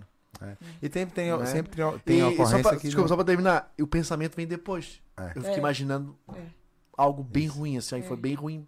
Foi muito ruim pra mim imaginar Depois pra digerir. eu né? chegar ou eu receber a notícia que, cara, isso, isso não, não não teve outro resultado porque eu não consegui Sim. fazer. Uhum. Porra, ia ser bem, bem ruim. É, né? é doloroso. Eu acho que esse desgastamento de bebê, eu já falei muita gente, entre a gente aqui, isso era pra, era pra- pra ensinar no pré-natal, cara. Eu posso Sim. falar uma coisa aqui pra Natal. você? A gente tem no Brasil uma lei chamada Lei Lucas. Eu não sei se vocês sabem, já ouviu falar. Lei Lucas, ela obriga as escolas a ensinarem primeiros socorros para as crianças e para os professores. Fantástico. Mas não é ensinado. Caraca. Inclusive, a gente vende esse curso para as escolas lá no Ceará, mas assim, pouquíssimos diretores vão atrás, procuram, querem. E a gente dá essa consultoria também familiar. A gente junta a família, ó, é o seguinte, é, é tanto para você aprender tudo que você quiser aprender sobre o bebê. É, a, a parte de engasgo, a parte de como amamentar da forma correta, como dar o banho da forma correta, se a criança caiu, o que fazer, se a criança levar uma queimadura, o que fazer, né? Uhum. Tudo isso. E as pessoas têm uma restrição mental tão difícil de entender o quão importante é isso que diz assim, ah, não, não precisa não. É o famoso, isso nunca vai acontecer comigo. Uhum. Mas acontece. É, e na verdade também pode, pode existir um, um bloqueio, né? Que é tão absurdo Também. que eu não quero que aconteça comigo, então não vai Isso. acontecer. É. É difícil, é difícil demais. Você meio que parte. evita até pensar sobre, né? Exato. E outra coisa que é, pensa, que é maioria é o seguinte, mas é o governo que tem que fazer isso. É. É esse pensamento me irrita bastante, sabe? Inclusive, inclusive Porque é o Lucas, teu, é o teu, É. teu filho que pode sofrer, né? inclusive Lucas é o nome de uma criança que morreu dessa forma na escola, por isso que a lei foi criada pra ele. É mesmo? né? A mãe foi atrás de criar essa lei pra ele. A lei Lucas foi criada porque uma criança engasgou na escola e ninguém conseguiu resolver. Ele morreu. Caramba. Vou pesquisar sobre isso. Pes- pesqui- Pesquisa. Eu não lembro agora o número da lei, mas é. Vou Agora sim, é aquele negócio, né? A lei às vezes atrapalha tanto e, e essas que são importantes não são. É, tudo, tudo é por. Qual é o intuito do É. governo? É, ele é ganhar mais- o máximo de dinheiro possível em Isso quatro não vai anos. dar dinheiro. É, É isso. Não vai dar dinheiro. É. Entendeu? Vamos dar uma lida nos superchats aí, Vamos, Thiago? vamos. Tem mais um aqui. O Marco Wolford. Esse é o rapaz que é da Austrália, que trabalha com máquina pesada. Ismael e Mariana, quais os casos graves que acharam que não teria volta e o paciente conseguiu voltar por um milagre? Fala os teus aí. Eu tenho um aqui na cabeça. Eu- Ah, eu já tem aqui. Fala o teu que eu vou Eu resgatar aqui tenho o meu. um aqui. Eu, olha, eu, eu peguei uma PCR. Lembrei. Vai. Eu peguei uma PCR uma vez, a gente fazia cobertura de eventos. E aí eu tava no evento, tava chovendo muito. É muito raro chover lá, mas chove. E tava chovendo muito nesse dia, muito nesse dia, e tava tendo aula de zumba. E a gente tava cobrindo lá, um parque que tem lá que a gente tava cobrindo esse evento. Isso numa ambulância particular que a gente Foi trabalhava. Cocó? Foi, do Cocó. Aí é, a gente Fomos- tá. Aí a gente tava lá, tava se cobrindo da chuva na aula de zumba, né? Porque tava chovendo muito naquele, naquelas tendas. E aí a gente viu uma mulher caindo, caiu na minha frente, assim. Ela caiu na minha frente. E aí a gente, de pronto emprego, já foi atender a paciente, né? A gente tava sem nada. A ambulância tava um pouco mais distante, porque tava chovendo muito, a gente não tava próximo. E aí a gente foi atender a paciente. A paciente tava convulsionando, né? A gente lateralizou a paciente e tal. Não, eu esperava ela, ela parar de convulsionar aqui, lateralizei. Parêntese, e nunca metam a mão na boca de um paciente convulsionando. Não tem esse negócio da língua enrolar, tá? Pelo é importante dizer isso. Vai. Perdeu os dedos. É, é, É, Você perde mesmo, hein? perde. Aí a gente, eu lateralizei a paciente, né? Posição lateral de segurança, muito, muito ensinada nos, nos cursos de primeiros socorros. E aí a gente acionou um serviço de saúde do SAMU que estava próximo, né? Uma ambulância do SAMU que estava próximo. E aí eu pedi pro meu condutor ir buscar os materiais da ambulância, né? O- as bolsas, né? E aí fiquei com a paciente lá. Quando a paciente parou de convulsionar, que eu retornei a paciente para a posição para avaliar ela, ela estava em parada respiratória, né? Só que assim, foi uma parada respiratória assistida, né? Eu vi a hora que parou. Então assim, a probabilidade, a chance é muito maior, né? De, de, de, de reverter. E aí eu iniciei a RCP, né? Iniciei a RCP. É, é, por enquanto era só eu e o condutor, né? Da, do, da ambulância. A gente ficou lá por cerca de 30 a 40 minutos, sozinhos. A gente e um, e um condutor e uma técnica do SAMU de lá também. E a gente ficou lá sozinho, se revezando e treinando e ajustando tudo pra ficar 40 minutos. Aí chegou as motolâncias e eu pensei assim, bicho, 40 minutos não dá mais pra ela. 40 minutos é, é, é É muito muito. tempo, bicho. E a gente já tava exausto, né? Mas vamos lá, vamos lá, aquela força de vontade, né? E, e tava dando certo, porque a gente tava revezando. Aí chegou o SAMU, a gente conseguiu entubar essa paciente, conseguiu que ela retornasse depois de duas horas de, de reanimação. Foram Uau. duas horas de ocorrência. Caraca. Foram duas horas Caramba. de reanimação sem parar pra ela ter retorno de circulação espontânea, né? Que a gente chama, que é quando o coração volta a bater por si só. Aham. E a gente conseguiu levar pra ambulância e ela ficou viva. E sequela, cara? Ela ficou viva. Sequela eu não soube, mas ela ficou, ela saiu. Ela Tá. saiu do É, é, hospital. ca- cara, isso já, É. já é absurdo. Ela já, era uma paciente, é, ela já era uma paciente que tinha É é, oncológica, né? Ela já era, tinha feito uma mastectomia, uma cirurgia de retirada de seio, né? Por, por câncer de, de mama. Uhum. E aí foram duas horas de incessante emprego na reanimação desse paciente. Que dedicação, hein, cara? Pensa, no, foi. pensa no esforço que é isso, Anderson. A chuva, assim, é- era entre duas tendas. Aí caía água em cima dela. E os equipamentos tudo molhados, a gente tinha que cobrir, o pessoal cobriu com guarda-chuva. E foi uma confusão, os equipamentos Caraca. tudo sem prestar direito, porque tava chovendo muito, tava molhando todos os equipamentos. Uma Era desventuras de série. gente. Foi, foi uma confusão. É, Mas na- foi, pra- foi, foi muito gostoso. É, pra te ter uma ideia do esforço, ah, em curso de APH, quando o cara quer fazer tu sofrer um pouco, ele fica posição de RCP. Uh, uh, uh. Porque isso é um esforço da não é flexão. Não, não é, não é nem perto. Dois minutos cansa muito. Muito. Aí imagina duas horas. É verdade. Duas horas. A gente passou Loucura. duas horas com o paciente e voltou. Deu certo. Cara, Caraca. E a Vai tua, Mariana? Eu sempre lembro. A minha eu tava na UPA. Chegou um senhor idoso com uma história de que ele tava se alimentando. E aí nessa alimentação começou a tossir, tossir, tossir. Provavelmente tinha aspirado, né, alimento. E teve uma parada. E ele chegou na minha UPA parado. E aí a gente começou a reanimar. Ele já tinha, parece que, uns cinco minutos que tinha tido desmaio. Ele morava bem pertinho. E aí chegou lá a gente começou a reanimar. A gente reanimou cerca de foi uns 10 ciclos, deve ter sido uns 20 a 30 minutos. É, 20 a 30 minutos. E aí, a gente. O que é que acontece, né? Quando tem a parada, ele tem os ritmos nos quais o coração para. E aí, ele tava já num ritmo que geralmente não volta mais, principalmente depois de 20, 30 minutos. Tava em assistolia já. Assistolia. E aí, é, a gente disse, não, vamos cessar aqui os, os esforços, porque a gente tem que saber a hora de parar e tal. E aí eu decidi por é, declarar o óbito. E aí eu me sentei no computador pra escrever as coisas, pedir a declaração de óbito, enfim, e pedir para as meninas fazerem o prepararem para fazer o pacote e fazer o eletro, porque tem que ter um eletro para, né? E aí- Pacote é como a gente chama o, o embrulho do corpo É. pós-mortem, né? O preparo do corpo pós-mortem, a gente chama de pacote, né? É um termo que é usado dentro do hospital. Uhum. E aí eu já já estava preparando e aí elas foram buscar o ECG. Deve ter demorado isso aí uns 10 minutos, 12 minutos. Quando elas colocaram as, os eletrodos, o paciente tinha ritmo. Caramba. Doutora, olha aqui, olha aqui, olha aqui, doutora. Aí o que foi, gente? E quando eu cheguei lá, o eletro, como se fosse uma, uma ESP. Aí eu, gente, checa pulso, a mulher tá viva. Era um cara, na verdade. O- Ele tá vivo, ele tá vivo. Eu chequei o pulso, tava vivo. Olha só. Aí a gente colocou no ventilador, foi. Eu tinha entubado já, tinha feito tudo isso, não tinha dado tempo nem de tirar o tubo, nem nada. E aí a gente colocou no ventilador e, e começou a, a ventilar, né, no ventilador mecânico. Tava dificultando, assim, a, a ventilação, tava muito difícil. E aí a gente conseguia ver nas curvas do ventilador que tinha alguma coisa muito estranha. Eu disse, eu vou trocar esse tubo. Quando eu puxei o tubo, tinha um pedaço de carne na ponta do tubo. Como se tivesse. Ele estava obstruído e naquela confusão toda conseguiu. Como se o tubo tivesse pinçado aquele pedaço de carne e tirado. Desobstruiu a via aérea e o cara voltou. que loucura. A gente vê muita coisa, né? Porra, imagina. cara. Tá respondido, né, Marco? Bem respondido. Vamos lá, quem quiser é, tirar dúvida, manda superchat ou manda o chat aqui que eu consiga ler, senão tem pouca gente escrevendo, dá pra ler também ali.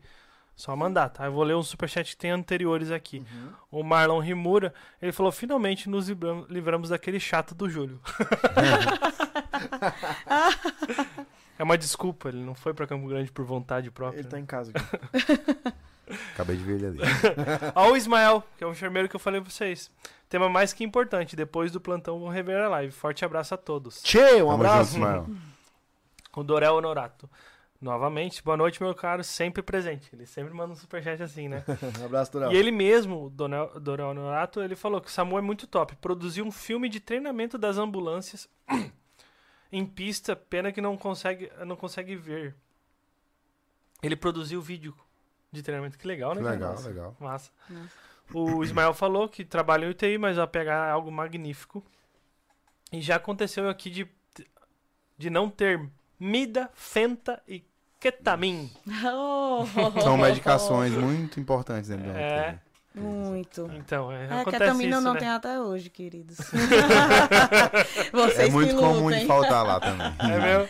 Ó, aqui no, no chat, o Caio Tesser falou que meu TCC foi sobre a Lei Lucas na minha cidade. Ah, Sou legal. enfermeiro, Ah, Olha só. mas nenhuma escola aceitou participar. Nossa. Foi um pé de guerra, mas não consegui autorizações. No fim, virou revisão de literatura. Caramba, agora É doeu, hein? triste. Sabe o que É. acontece? Eu acho que eu vejo assim, ah, se tem a SAMU, por que a gente vai fazer esse negócio aqui na escola?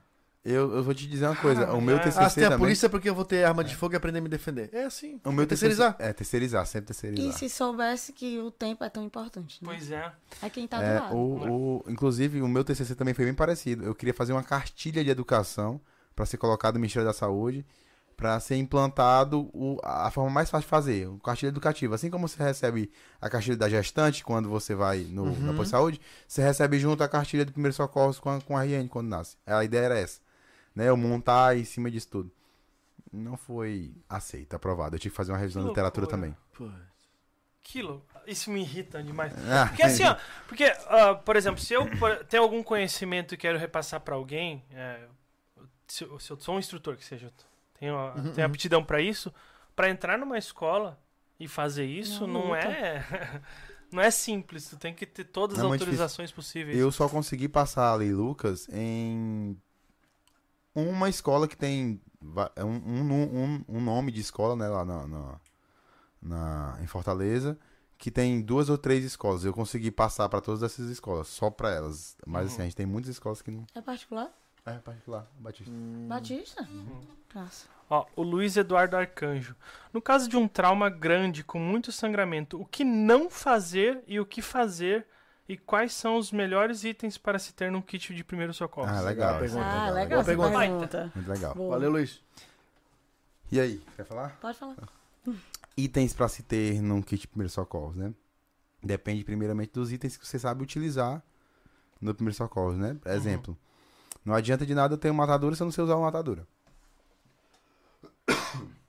Mesma forma o torniquete, Uhum. né? Mas, assim, treina primeiro, faz um curso aí, vê o que é legal, o que ele está sendo utilizado dentro do curso, e vai comprando e mon- montando devagarzinho. Mas sempre é interessante dentro de casa ter band-aid, atadura, gaze, é, seus medicamentos próprios, né? Seus medicamentos de uso próprio, que você sabe que você pode usar, que o médico já passou para você. E, e você tem algum mais equipamento para equipamento? É porque a gente da área da saúde, pelo menos eu gosto muito de comprar equipamento para mim, mas assim, tem que saber utilizar o equipamento, senão não adianta, não de adianta nada. ter é. de É que enfeite, nem uma, né? uma pistola, é uma ferramenta, né? Sim. Assim, eu, eu tenho. A gente tem tesoura, ponta-romba, eu gosto muito da tesoura ponta-romba, lanternas, né? É, lanterna clínica, lanterna tática, é, toda aquela parte de. Eu prefiro andar com equipamentos que o, o serviço não me dá. Uhum. Então eu monto meu equipamento baseado nisso. É, uma tesoura boa, um corta-cinto bom, um- tudo isso que é, é muito importante. Mas depende muito do, do conhecimento que você tem, não Sim. adianta. Exatamente. dizer que- Eh, é. Não adianta a gente dizer que É. ah, num kit de sobrevivência tem que ter eh, gás e com material para fazer preenchimento para estancar um, um sangramento em área que não é juncional. né? É, e a- não tem um torniquete, e no caso desse, né, de um sangramento, como ele está falando, seria um torniquete e gás para você conseguir, por exemplo, se for numa região que você não consegue colocar o torniquete, você conseguir fazer o preenchimento e parar aquele sangramento, né? Uhum. Então, não adianta muito Se você não é, souber se você fazer. não souber utilizar. E Basicamente é o seguinte: o primeiro é, item no kit de primeiros socorros é você buscar o conhecimento, É o fazer um curso. é. Eu, eu, De- pelo menos mental. é, eu acho que pra começar e um curso mais rápido, né? O BLS serve muito Suporte bem, base né? de vida, muito bom. Muito bom. É SBV, né? É, Isso, ou a SBV. BLS, É. SBV, dá tudo certo. Ah, Então, é isso, é que eu, que eu fiz desse aí, só vem na, na É, cabeça. não, é o BLS é porque ele é dado pelo, pela AHA, tem, né? Que é tem o, American tem Heart o livrinho da é. ARRA, tá? E, o, Isso, e o suporte base de vida, ele é o mesmo curso, só que ele é dado de acordo com o Ministério da Saúde, né? Hum, Mas é a entendi. mesma coisa, não Então, muda não nada. muda nada de protocolo. Não. Nada. Enfim, ele é mais rápido Sim. né, um dia. que um, é, do que um curso de Você socorrista. O curso de socorrista ele é, ele é 200 regulado, horas. né? 200 horas. Essa conscientização, a gente fala, a gente fez um vídeo semana de, sobre preparar três refeições do teu estoque. E o que que a gente fala lá? Cara, compra aquilo que tu coma e saiba comer. É. Porque eu tenho certeza que tem um monte de cara que estoca um monte de comida e não sabe fritar o ovo que tá ali. É, É. basicamente a mesma coisa. arroz? É a né? mesma coisa. É verdade. Quer dizer, você ter um, um kit bonitão, completo, né? E você não saber Exatamente. utilizar. Não adianta. Então, assim, aprende a usar e vai comprando de acordo com o que você aprender. Exato. Ô, É, Thiago, eu, tô- por mim, eu tinha até um dedo dentro de casa. Se não fosse Por tão mim, eu- caro, é, né? Eu tinha até um dedo dentro de casa. Mas, assim, saiba usar primeiro. Saiba usar primeiro. Eu tô vendo que no futuro, nosso centro de capacitação sobrevivencialista já tem uns caras que vão fazer o curso Sim. de. Por favor. Olha só. Se eles Ah, vão morar, vão morar por aqui. Já morando perto. aqui perto ainda, Ah, tem, aí, assim, pra terminar a pergunta dele, né? Que foi sobre trauma, né? O que não fazer. o que não fazer? Depende muito do trauma, mas assim, o que a gente frisa muito inicialmente, pra quem não tá dentro da, do preço tá lá, é a segurança da cena, né? É, é, tente fazer, quem, quem tá de fora, tente fazer com que a cena fique segura. Tu falou sobre isso já pra gente. Já, já ele- com É, certeza. ele fala, ele sabe tudo aí. É, tente fazer com que a Sabe cena, tente fazer com que a cena se- fique segura, porque é mais importante que não haja outras vítimas do que você tentar ajudar aquela vítima de forma despreparada. Então, assim, avalia se, se no contexto você pode ajudar com relação a, a- aos números de emergência que você pode ligar, ver se outras pessoas não estão correndo risco de vida naquele momento, para você poder tirar aquelas pessoas dali. É, é, ev- evitar mesmo. É isso. O que não fazer? Não deixar a cena insegura mais do que ela já está. Exato. Eu acho que é o, o principal. Não se desesperar. Não se desesperar. Passar a informação correta. Exato, né? E aquele negócio, né? Porque, infelizmente, a vítima já é vítima. Isso. Sim. Não aumente o número de A vítimas. vítima já é vítima, exatamente. Isso, exatamente. Mas assim, ah, tem muito sangue e tudo. Essa parte de ter muito sangue depende muito da área que foi afetada, de como o paciente tá, se ele tá consciente, inconsciente. Isso tudo faz a velocidade do atendimento ser pensada, né? Uhum. Se é mais rápido, se é mais devagar. Então depende muito. Um trauma, um, um politrauma, como ele tava falando, né? Que deve ser um trauma de grandes proporções. Geralmente, se tem, se tem sangramento, é sangramento por vários locais, né? Então é um sangramento bem extenso. Então tem que ver também dentro dos cursos quais são, quais são, qual é o nível de, de, de, de sangramento, qual é o choque, o nível de choque hemorrágico que ele tá tendo naquele momento e tudo. Mas assim, Isso é aí, muito às vezes, específico. só se resolve dentro do hospital, com, com transfusão é, maciça. Protocolo Uhum. de transfusão maciça. Às vezes só no hospital, nem na Então, UPA o faz. que não fazer? Piorar a cena, não piorar a cena. Não piorar a cena. Deixar a cena o mais seguro possível. Boa. Se precisar ligar pra Celeste, né, vocês? Celeste. Celeste, né? É. Se precisar ligar pra Celeste, liga pra Celeste, corta a luz, liga pra bombeiro, faz qualquer coisa pra tentar melhorar a cena. Uhum. É o principal, o básico, até que você consiga E fazer algum socorro. curso, né? É. Até que você consiga fazer algum curso que você comece a ter um pouco mais de conhecimento na área. E saber pedir socorro da forma correta. Calmo, pacífico, pedi- dando as informações que estão pedindo. É. Uhum. Legal. Muito bom. Mais alguma coisa? ele, de novo, Luiz Ar- Eduardo. É, tem alguns medicamentos. Desculpa. Tem alguns medicamentos coringa que servem para vários tipos de problema. E sobre torniquete, o certo é apertar e soltar ele para oxigenar o, o membro? Não. Uhum. Não. Assi- a- fala dos Coringa aí. Tá bom. Nossa, é. Coringas, né? Vamos lá. Bom, é, geralmente, agora falando até como, como pessoa, nem tanto como profissional de saúde, né? Geralmente eu costumo ter na minha casa um remédio para dor, um remédio para febre, um remédio para vômito. Ou seja, é o- Basicão. exatamente. É o que a Remédios gente- sintomáticos. É o que a gente faz Sim. também. É o que É. a gente chama de sintomático. Uhum. Porque aí você consegue controlar o sintoma que você está tendo naquele momento, aliviar o seu desconforto, até que você consiga ir para algum lugar para que a causa seja tratada. Uhum. Mas jamais medicamentos que tratem a causa da coisa, porque você não vai saber usar. Nunca ter. não- antibiótico. Antibiótico. Não existe antibiótico coringa, não, Não existe. existe. Uhum. Não existe, tipo. Dá nem pra comprar também hoje em dia, né? Né, muito difícil, mas Ah, a galera ainda no Ceará consegue, né? compra. A galera Ah, consegue. sempre tem. Sempre tem um jeito. No Mas interior sempre tem. Mas assim, ó, ah, O só coringa, pra... é, de só acordo pra- com, com, o teu, com teu contexto também, né? Por exemplo, eu tenho, eu tenho alergia a frutos do mar, Ó, né? E aí a gente sempre anda com medicação endovenosa para antialérgicas, né? Adrenalina. A gente anda com adrenalina no- na, na Uhum. bolsa, né? Ela anda com adrenalina na bolsa, porque se eu que tenho alergia, eu não que vou é ela fazer que nada. usa, né? Ela que vai usar em mim, né? Isso. Então, assim, é, Eu nem sei como é que põe isso aí. usa de, é, é, é, faz, as, faz o Existe seu... canetinha de adrenalina, inclusive, é Isso. importante falar isso. É, para quem é alérgico, né? Um remédio para febre, um remédio para dor, um remédio para vômito. um e antialérgico. existe uma. Na verdade, o antialérgico nem Não é funciona mais, tanto. É, nem funciona mais. É, você compra na farmácia uma caneta que já tem a dosagem é, específica da adrenalina para quem é alérgico, né? Hum. E aí, se tiver algum contato com algum alérgeno que tiver tendo alguma reação, você, você Que interessante, aplica. mas esse, é- é- tá à mão no- dessa pessoa que tem alergia? Precisa de um. Sim.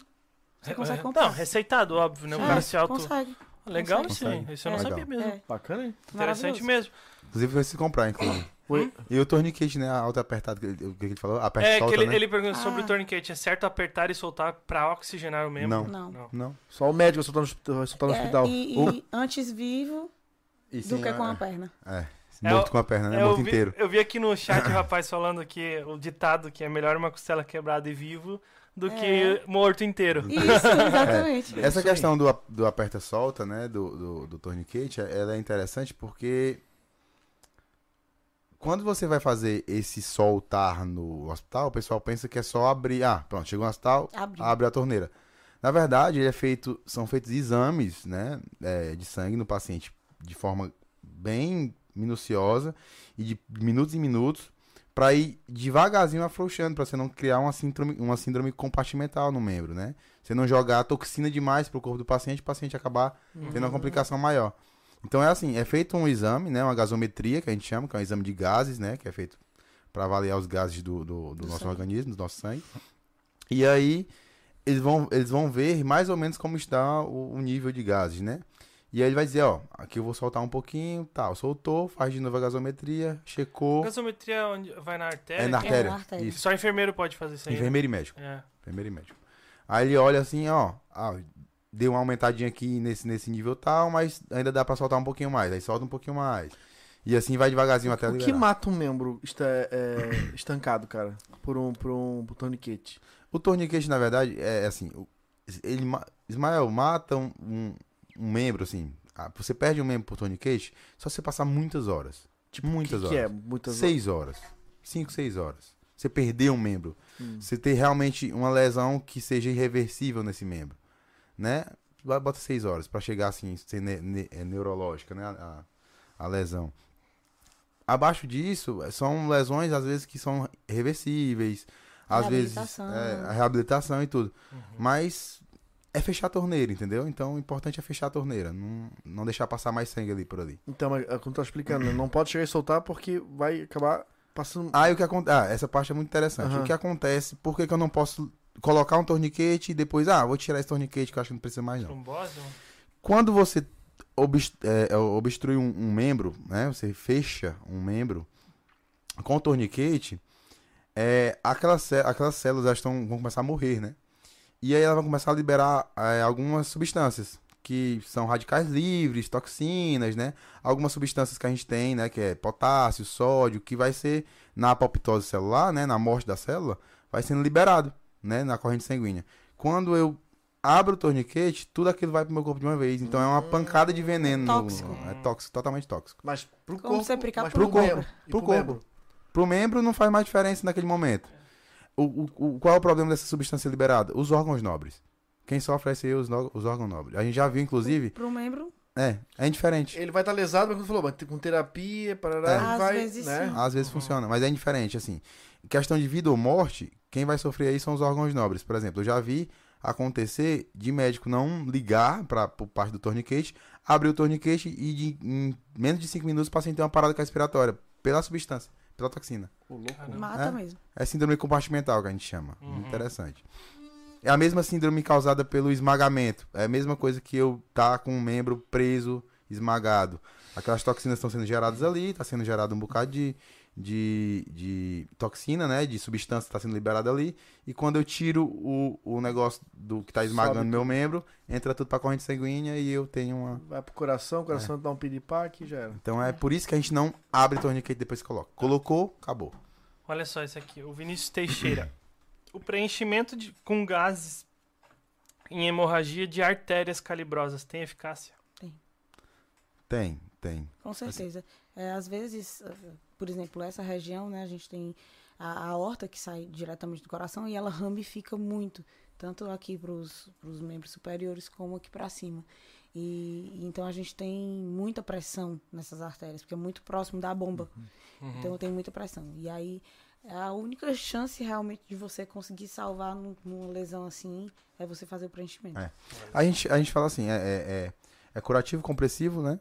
Curativo compressivo. É, medicamentos hemostáticos, né? Às vezes a gente tem aí para vender, às vezes, gases gases já com agentes também. hemostáticos, né? É, é muito, muito falado no APH em combate, inclusive. Isso. é.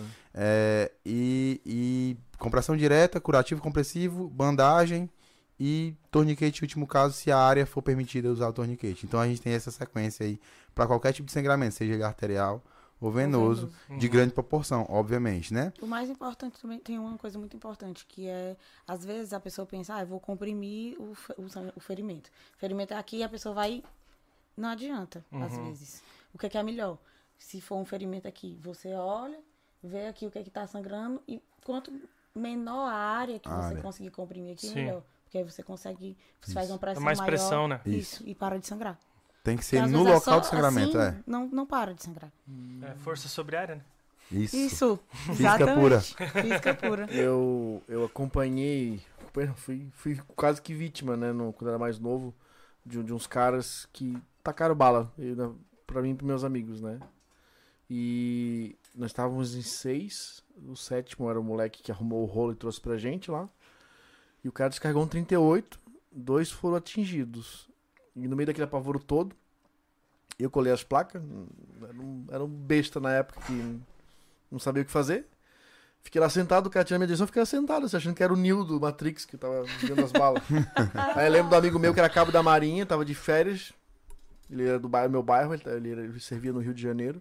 Inclusive morreu de Covid. Triste. Acho que ele era uns dois anos mais novo que eu. Ele, é, ele tá com 39 ou 40. E eu olhei pro lado assim, ele sem camisa, o cara é grandalhão. Acha? Joga no chão, que eu me joguei. E levantei, eu vi que os moleques sumiram e acabaram de atirar. Descarregaram o revólver inteiro. Cara, eu levantei tão rápido que eu não vi que meu amigo tava do meu lado, cara. Daí eu gemendo, olhei assim, sangue pra caramba. E eu puxei ele pro muro, eu não sabia fazer absolutamente nada, a não se chamar a ambulância. E aí o cara do hotel tava com o pescoço por cima do muro, o cara chama a ambulância, a polícia chegou rápido e fez o primeiro atendimento. Mas ele não tinha nada pra cortar, eu tive que pegar um canivete no meu carro por coincidência, e eu nem sabia o que era descer na época. Eu tinha um, um tipo Victorinox, mas acho que era até uma imitação. Fui lá pegar, foi o que ele cortou. Esse canivete suíço, né? Tá na minha caixa de ferramenta até hoje. Ele perdeu um lado daquele vermelho. Ele tinha sangue até pouco tempo na lâmina. Se ele cortou a bermuda de surf, são muito resistentes, não consegue puxar. Não, aquilo ali não. Cara, aquilo vazava que nem torneira. Uhum. É uma coisa que me, me ficou marcada na minha vida, assim, ó. É. Que nem uma torneira ligada levezinho. É. Caraca. Assim. E pulsa. Aham. A polícia conseguiu é, fazer um estancamento muito rápido. Eu não lembro o que eles usou na época. Eu sei que da Cachoeira até Canasvieiras dão uns 4km até o trevo. A ambulância estava chegando. E aí eles transferiram o moleque pra lá. Mas é uma coisa impressionante, cara. Realmente é, é, a é, veia calibrosa, né? Artéria calibrosa. Caraca, Complicado. mano. Quanto Vai tempo, embora quanto assim, tempo vai pro cara desfalecer? Já, a gente já viu, já viu relatos aí, vídeos de 20 segundos. Hã? 20 segundos, 30 segundos. Caraca. Segundos. Depende do jeito, né? Tem um vídeo de que tá rolando muito aí de um, de um, de um, de um cara numa, num banco que foram do, do disparo que ele recebeu no pescoço até a queda dele, até ele realmente desmaiar, Uhum. foram 16 segundos. 16 segundos, parece. Alguma coisa assim. Cara, o tiro daquele moleque era, era o meu. A gente era, eu e ele eram os dois únicos moleques que estavam sentados em cima do encosto do banco, não no banco. Os outros moleques estavam tudo sentado normal. Ele tava no meu lado, no banco do meio, que era um banco assim, e dois mais assim, ó. E eu aqui do ladinho dele, cara. Meu Se não Deus. fosse ele, era eu. Entrou É. numa coxa, passou e atingiu a próxima. Foi na próxima que que, ia, atingiu. que ia pegar em ti, né? Aham. Caramba. Nossa. E ela parou, a médica me falou que eu que fiquei com ele lá, que eu fiquei sozinho com ele até 7 da manhã, isso aconteceu duas horas duas e pouca da manhã. Que, cara, a gente só pegou e cortou assim, ó, com o bisturi, tiramos assim, ó. Tava, ela ficou aco- acoplada na pele, assim, ó. Dá pra sentir Nossa. a, o, o, o projétil. E o outro o amigo nosso, cara, ninguém tinha nada a ver com nada, quase morremos todo mundo, cara. Caramba. O outro, baixo da rótula do joelho, passou e já correu. Cara, quatro dedos de sangue e acabou ali. Só chegaram, deram uma limpada ele assim antes, botaram o paninho e Que sorte. Daqui ela vai embora pra casa. O outro ficou. Teve que fazer uma. Como é que chama? Pra tirar. um- Enxertia? Não. Vai retirar o. É igual a safena, tirar pra preencher. Ah, É, como é que chama esse procedimento? Uma. Ele fez uma revascularização. pra É, ele. é revascularização. É. Exatamente. Revascularização. Isso, é, ficou, cara, três dias no hospital. Quase deu zica pra ele. Quase deu zica pra ele. Quase, como é que chama? Gangrenar? Como é que chama? Necrosar? Necrosar. Cruzar. Por Necrosar. causa do tempo, né, É, cara? É, o hospital foi no centro, então levou. É complicado. Bem. 40 minutos pra Importante chegar não lá. tirar o objeto também, né? É. Tentar não tirar a bala, não tirar a faca, É. deixar lá onde O tá, porque senão pode Hoje ele passa por mim e mais. não olha pra minha cara. É, o mundo é assim. Que bom, Então. você tá bem. É, é importante que ela falou a questão de quando tem uma facada, um, ou que seja um galho cravado, você Qualquer vai coisa, fazer o, o a, a tá ali, curativo, a- deixa o- o curativo, deixa o loca, Porque no ele local. tá né? fechando. Ele Isso. pode estar fechando alguma, Pode estar, algum, né? algum vaso Algum importante. vaso. A Não tira. Nada, nada, nada. No curso a gente fez, ó, o cara ensinou a pegar um galho, enfiou aqui, aí tem que fazer tudo o negócio. É, Aí você fica lá, tenta, cara, É. você tenta, é, você tenta Você tenta imobilizar o, É. o o objeto. Isso. É isso. Eu lembro, vou falar totalmente diferente, uma para lembrar que isso é, é que acontece é, lá no meu bairro que eu morava, um cachorro pulou por cima de um portão, um portão pequeno. Só que ele não, acho que ele não sabia mais que ele era já um cachorro de idade. E ele empalou. Ai, E o que que fizeram? Cortaram o ferro, levaram o cachorro com o ferro tudo. É isso aí. Pra não ca- tirar o ferro É fora. isso mesmo. Mesma coisa. Tô cachorro falando, é um se- negócio que dói em mim. tô falando, tô falando pra vocês entenderem que é assim que funciona. Sim. Realmente tem que levar inteiro. Então eles cortaram o bombeiro e cortou. Tup, e levaram o cachorro. Nossa, eu chorei quando a pérola foi mordida. pela pérola. Ah, Essa foi- cachorra tá viva por um Foi milagre. picada É, pela duas serpente. vezes. É porque ela é muito massa, cadê? ela?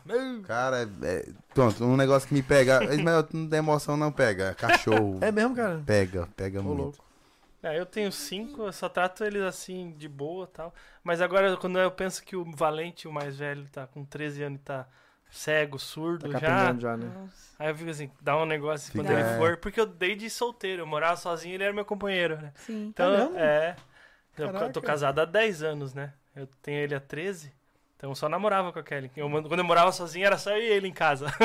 Então ele é mais antigo do que o relacionamento. É, vai pesar, mano. Vai, Vai dói, pesar. dói, machuca. Ó, a Lawanda, ó, já colocou como pronuncia o nome dela já. Lawanda Prado. Uma dúvida. No momento da RCP, é obrigatório retirar barra abrir casaco ou liberar as vestes do paciente? Ou depende, em virtude da exposição do paciente? Legal, assim, essa pergunta é muito boa. É. Porque a exposição do paciente que entra lá no, no- no o que fazer por último, lá no final, né? É, depende muito de estado para estado, né? Porque, por exemplo, nosso estado é muito quente. Uhum. Então, a, a exposição da vítima é, é feita de forma diferente da exposição que é feita aqui, por exemplo, no sul, né? Mas, em relação ao RCP, é sempre interessante abrir as vestes do paciente. E a gente até sofre um pouquinho com relação a isso, porque, por exemplo, às- vezes é mal interpretado quando a gente abre a veste de uma mulher e expõe o, o tórax de uma mulher por inteiro. Então tem que ser muito bem feito e, e- e feito de uma forma interessante, fazer isso de, de forma mínima, mínimo vulgar possível, né? Boa. Expondo o mínimo possível. Vai, vai também a, intimidade. a segurança da cena, né? Tu afastar isso. curiosos, Sim. essas coisas. Se Isso. tiver algum apoio pra isso, é melhor Mas é, é também, né? importante você expor, tá? Expor, porque você tem que entender como é que o tórax está ali. Se realmente foi clínico, se não foi um PCR traumática, se não tem tórax instável, Uhum. se a costela não foi fraturada e, e por isso que causou a PCR, entendeu? É, você tem que expor. Tem que expor o tórax pra, pra comprimir legal. É porque não tem uma visão pra, interna, né? Até na colocação do DEA, tá? No, quando É, quando também. a suporte Também. chega, ele vai colocar ou o cardioversor desfibrilador ou o DEA. Então, quando ele coloca o DEA, ele precisa estar com a área exposta, limpa, de preferência seca, não molhada, né? E de preferência sem pelo. Ou seja, homens, de preferência, raspem os pelos da, do, do peito. Olha só. Viu, Anderson? Eu dar uma baixada. É. eu também, só dá uma laxada. Diminui a aderência do, do, da pá do DEA. Da, ou da, ou da, diminui a aderência. Não, mas nunca vai acontecer comigo. Comigo ou nunca? Deus o livre. Você é louco. Olha aqui, o Honorável Billy. É, picada de cobra em trilha, distante de apoio, tem algo que possa ser feito? Tem algo que vale a pena ter no kit? Não. É, é muito difícil, assim. É interessante você conhecer sobre serpentes, né? Uhum. Tem até no portal, inclusive. Aquele professor é ma- magnífico. É. Ele é, é, é interessante você conhecer para entender se a serpente ela é, ela é peçonhenta ou não é peçonhenta. Para você ter um pouco mais de tempo ou não em relação à chegada do hospital, né? Ou se você conhecer qual é a serpente, na hora que você chega no hospital, ele consegue reconhecer e tratar mais fácil. Só que, assim, é um conhecimento que você tem que guardar. Uhum. Tá? Não é um equipamento, é um conhecimento. Então, muda muita coisa. É, o que eu, o que eu falo assim, ó, ele, que foi ele que me ensinou, né? Uhum. O Hamilton, no, no curso, ele pegou eu, como eu era monitor no SOR, e disse, vem cá, Pedi pra segurar a cara, dá um... É. Vem cá, eu disse, o que, que ele vai pedir pra eu fazer? Aí eu fiquei na frente. assim. Aí ele colocou um Protex, um... Ai, como é que fala? Não lembro o que ele falou. Ah, uma corda Na corda. E mais um outro equipamento assim. Desses três aqui, se acontecer uma picada de serpente, qual que tu usa? Aí eu falo pra você, o, que, o máximo que tu pode fazer, além de transportar, Lava. limpa. Pega um, antibo- um bactericida É, e limpa, lava. porque daí pelo menos a, a boca suja dela, É, né, Água e sabão. não É, vai diminui- infeccionar. Pelo Diminui a menos isso. probabilidade de infecção. É, É. Porque esse negócio de. essa- tem uma parada aí que coloca. Tem no. No. AliExpress vende um negocinho Um pra sugador, sugar. né? Eu ia falar sobre Nossa. isso, um Cara, sugador. e tem gente famosa fazendo vídeo assim, cara. Nossa, ai, não dá. Perigoso. É. Caraca. É, é, esse negócio de lavar, a maioria desses- dessas feridas que acontecem em locais distantes, onde você vai demorar para ser atendido, né? Desde que seja uma- um ferimento que não esteja gerando risco de vida iminente ali, você pode estar lavando água e sabão, é interessante. Ferimento. Uhum.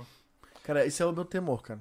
É porque diminui o Do risco mato. de infecção. É. Cara, é Diminui o sempre- risco de O veneno tá ali. É, É, Já foi. Não, Bateu ali, tá na corrente É, sanguínea. não adianta É. ficar amarrando. diminui o risco de infecção. E assim, se for pra. Ah, vou demorar porque vou lavar, é melhor que você vá Não, logo. só vai. Uhum. É. Tempo e resposta. Justo. Sempre. O Luiz Eduardo novamente. Pólvora estanca sangramento? O Anitta de filme. Rambo! Bota pólvora e toca fogo. Caraca. Rambo! Rambo 2. Esquenta, esquenta o- a boca do fogão e. Não, total, isso é mito, gente, pelo amor de É. Deus. O que mais aqui? Vamos perguntar aqui. Ah, tá. Aqui o rapaz está perguntando. Tem uma dúvida. Foi falado de militares fazendo primeiros socorros. Eles podem fazer? Se Eles tem devem treinamento, fazer. né? Na verdade, os cursos de primeiros socorros básicos são liberados para todo mundo. É, é, inclusive, fora do Brasil, é ensinado para criança nas escolas. Assim, crianças de 5 anos, de 4 anos, elas sabem reanimar um paciente, elas sabem é, acionar o serviço de saúde. Então todo mundo pode fazer esse curso. Inclusive, é, é, seria ideal que todo mundo fizesse. Imagina. Uhum. Muita coisa aí, Thiago. Que são realmente. ah, o pessoal tá, tá elogiando o, o. Me falhou a memória. O, o ex- a, a função de vocês, né? São Ah, realmente bom. heróis pra isso. Ah, Eu vou dar uma olhada aqui no Pix, ver se tem alguma coisa. Vamos ver aqui. Aí, se- já podemos encaminhar. Isso, já só É. vou dar uma olhada no Pix se tem alguma coisa aqui e a gente já encaminha pro final. Que travou meu celular agora, então a gente vai ter que esperar eu falar aqui. Então, então, vamos mudar pra Santa Catarina. A gente Já tinha tá- vindo pra cá antes? San- Pois, não, já, eu não. Florianópolis. É. Então, eu sou um ávido fã de vocês desde 2015 pra 2016, né? Eita. Então eu Eita. lembro da época da loja, tudo, eu assisto vocês demais.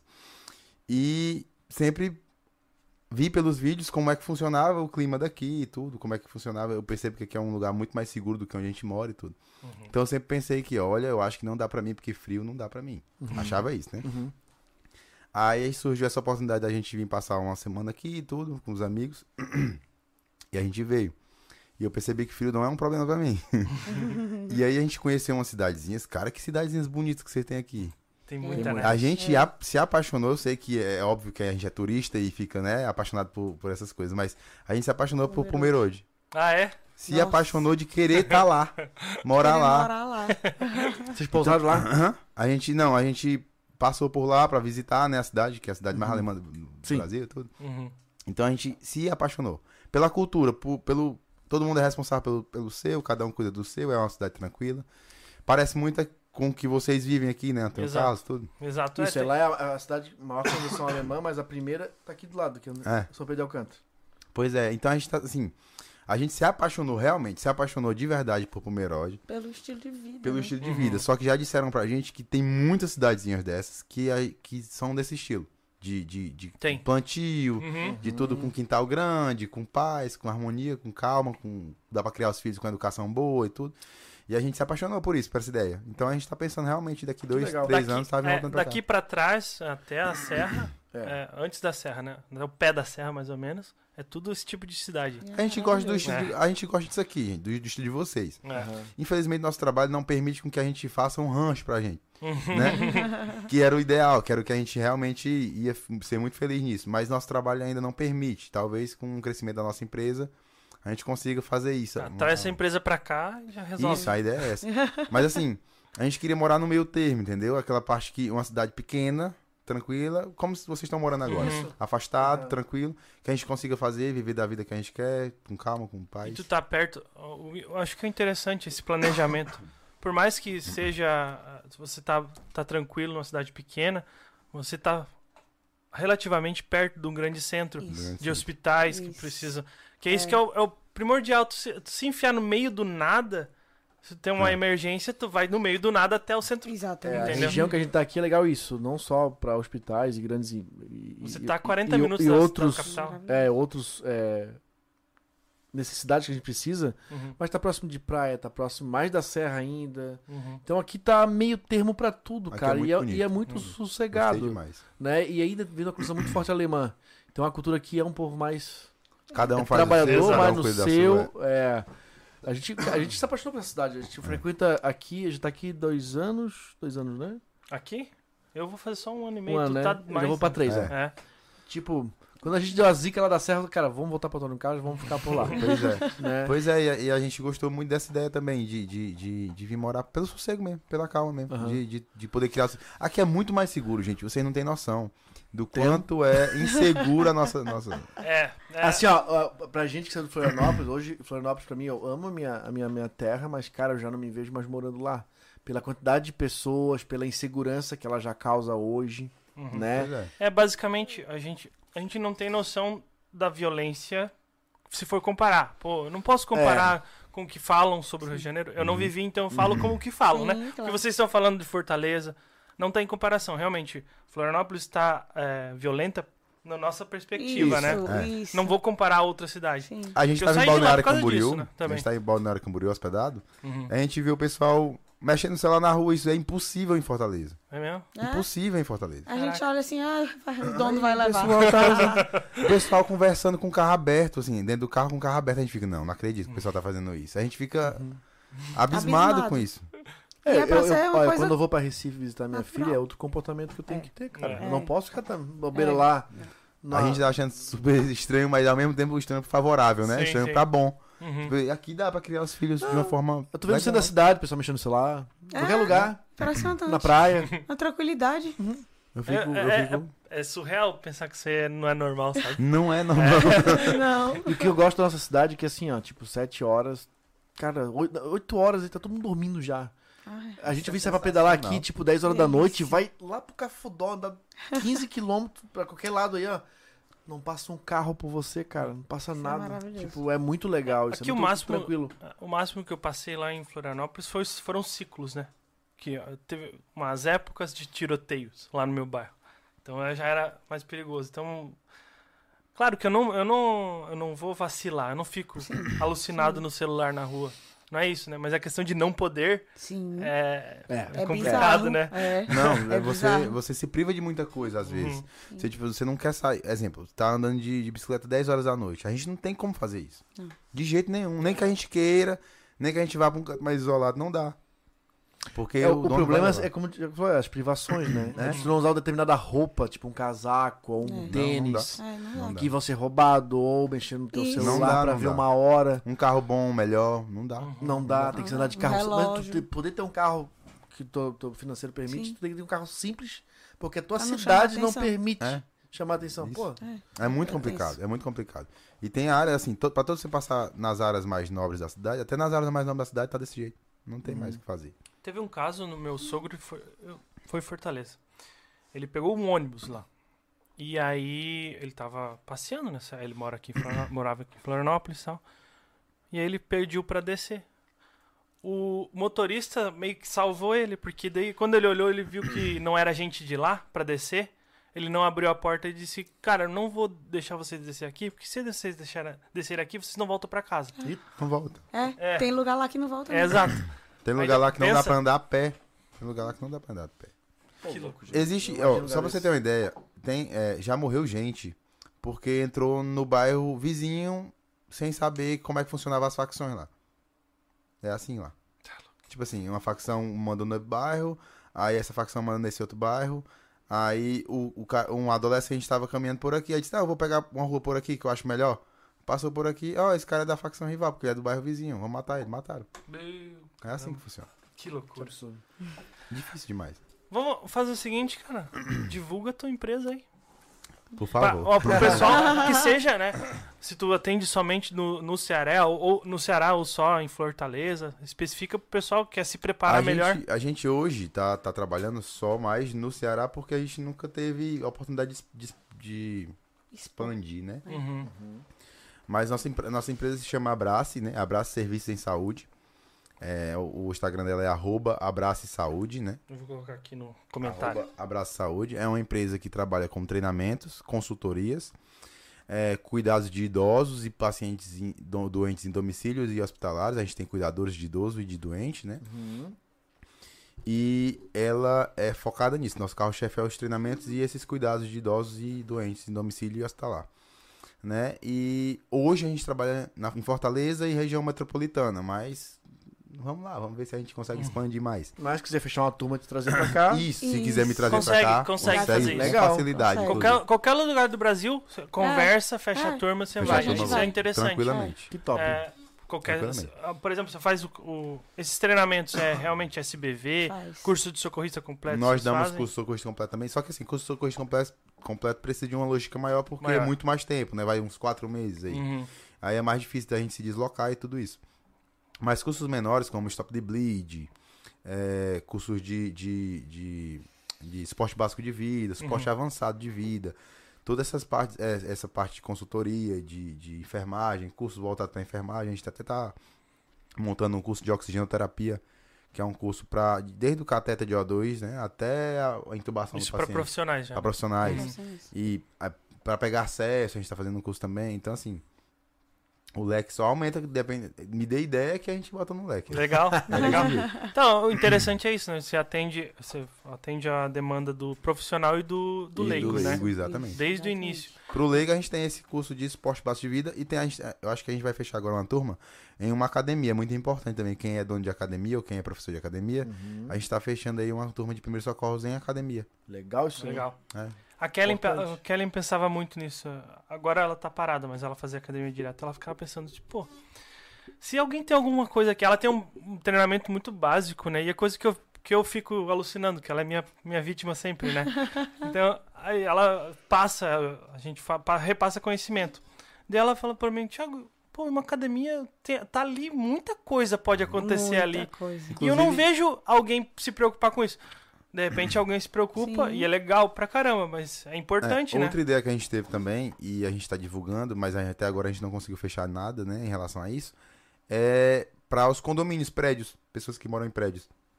Junta todo mundo do prédio Ah, e aí a gente elabora um kit, uma bolsa montada para situações de emergência, mais DEA, né, mais o DEA lá, num ambiente específico para ficar lá para todo mundo, né? E o os, os condôminos, né, eles têm o treinamento para se precisar intervir, eles mesmos vão intervir neles. legal. Olha que legal. Bombeiro- Fecha um prédio todo, O entendeu? bombeiro faz isso com a questão do, do incêndio, né? Isso. Isso. É. Basicamente isso na parte da saúde. É. Mas Massa, saúde, massa, isso, o suporte básico de vida por todo mundo dos, dos prédios mesmo. Que legal. Que legal. Só Massa falta demais, realmente a galera abraçar o, como cara. abraça. Tem muita coisa pra fazer, Abraçar, né? abraçar. Abracem a. É isso, cara, é mudar a mentalidade pra preparo mesmo, né? É Isso, que, que falta muito na massa. Eu não tô falando dados estatísticos aqui, eu não tô dizendo que você que tá acompanhando aqui. Até Porque, porque quem acompanha aqui já geralmente Exato, gosta a mais. gente, tá, a gente tá pregando pra convertido, né? E isso é, um, isso é, isso é uma, uma, um problema, sabe? Por exemplo, estamos com 260 pessoas hoje. Isso, que, isso que é um Uhum. Sim. negócio tão valoroso, Sim. Né? E pouca gente se interessa, eles querem entretenimento. É. Então, estatisticamente é isso que É, acontece, tivemos, gente. tivemos uma, uma aula aqui hoje com dois profissionais da área da saúde que É contaram. importantíssimo isso aqui. A, a oportunidade que. Ó, ele me mandou a mensagem de que, da possibilidade de vir aqui, porque ele tava de férias. Eu tava terminando a praia do cassino. Isso, tava chegando. Quando pegou, quando pegou sinal no meu celular, ele foi uma das pessoas que estavam me. acu- Porque assim, ó, foi alguma socialização que eu tava fazendo, sabe? Eu disse, ah, que legal. Olha, olha só, lembrando. É, a hora que eu tava terminando, eu disse, Júlio, olha que massa. O cara trabalha no, no SAMU, a mulher dele é médica e eles querem um podcast.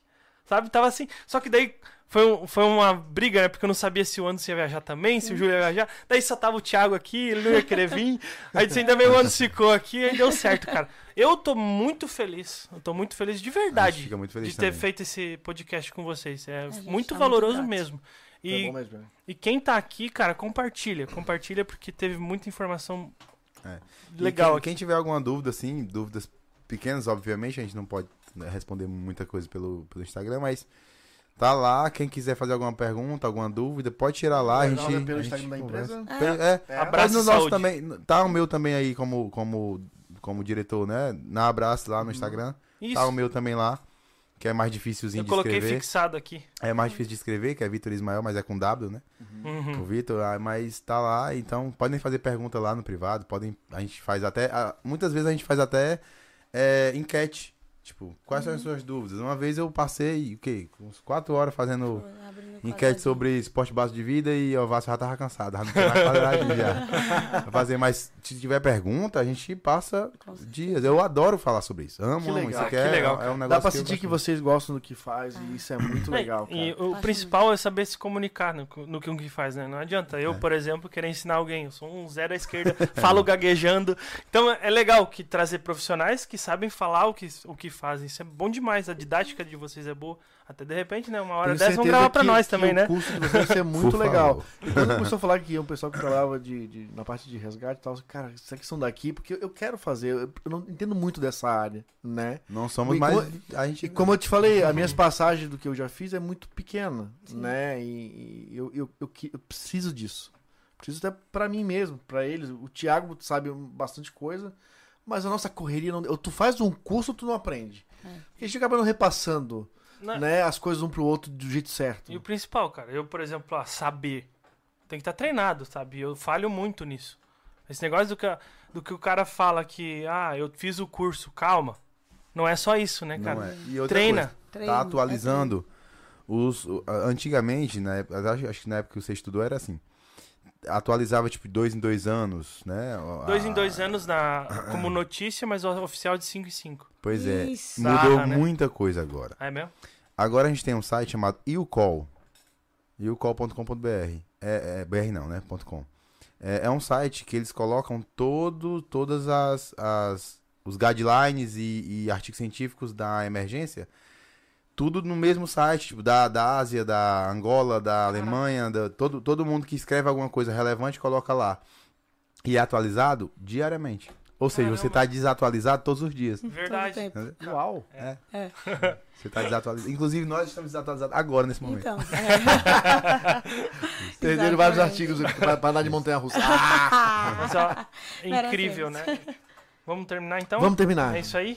Pessoal, obrigado pela que a gente tem agora aí. Os que ficaram, os remanescentes aí. Nós chegamos a ter que, ó, quase 500 pessoas acompanhando a gente. Teve, teve uma hora que foi É, isso vai pra off ainda, tá, pessoal? Então vai Isso. ter bastante gente que vai assistir. Uhum. Né? É como, como a gente falou no começo, o tema não adianta. É, atinge poucas pessoas.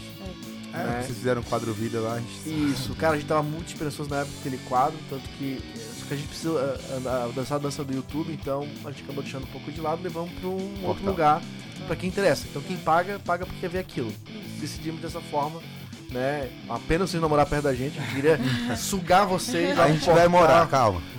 Serão muito bem-vindos aí no que precisar também de alguma ajuda nessa transição. Conte com a gente É. aí, já tem o contato do Thiago. Inclusive, a, ela falou sobre o AVC e tal. Uhum. Ah, tem vídeo no, no nosso Tem. portal, um, bem amplo o assunto de, sobre, esse, sobre AVC isquêmico e hemorrágico, que a Isso, enfermeira é. Renata coloca lá. Uhum. Então é legal, se você quiser, puder adquirir, testa por um mês, vê se é o que você gosta.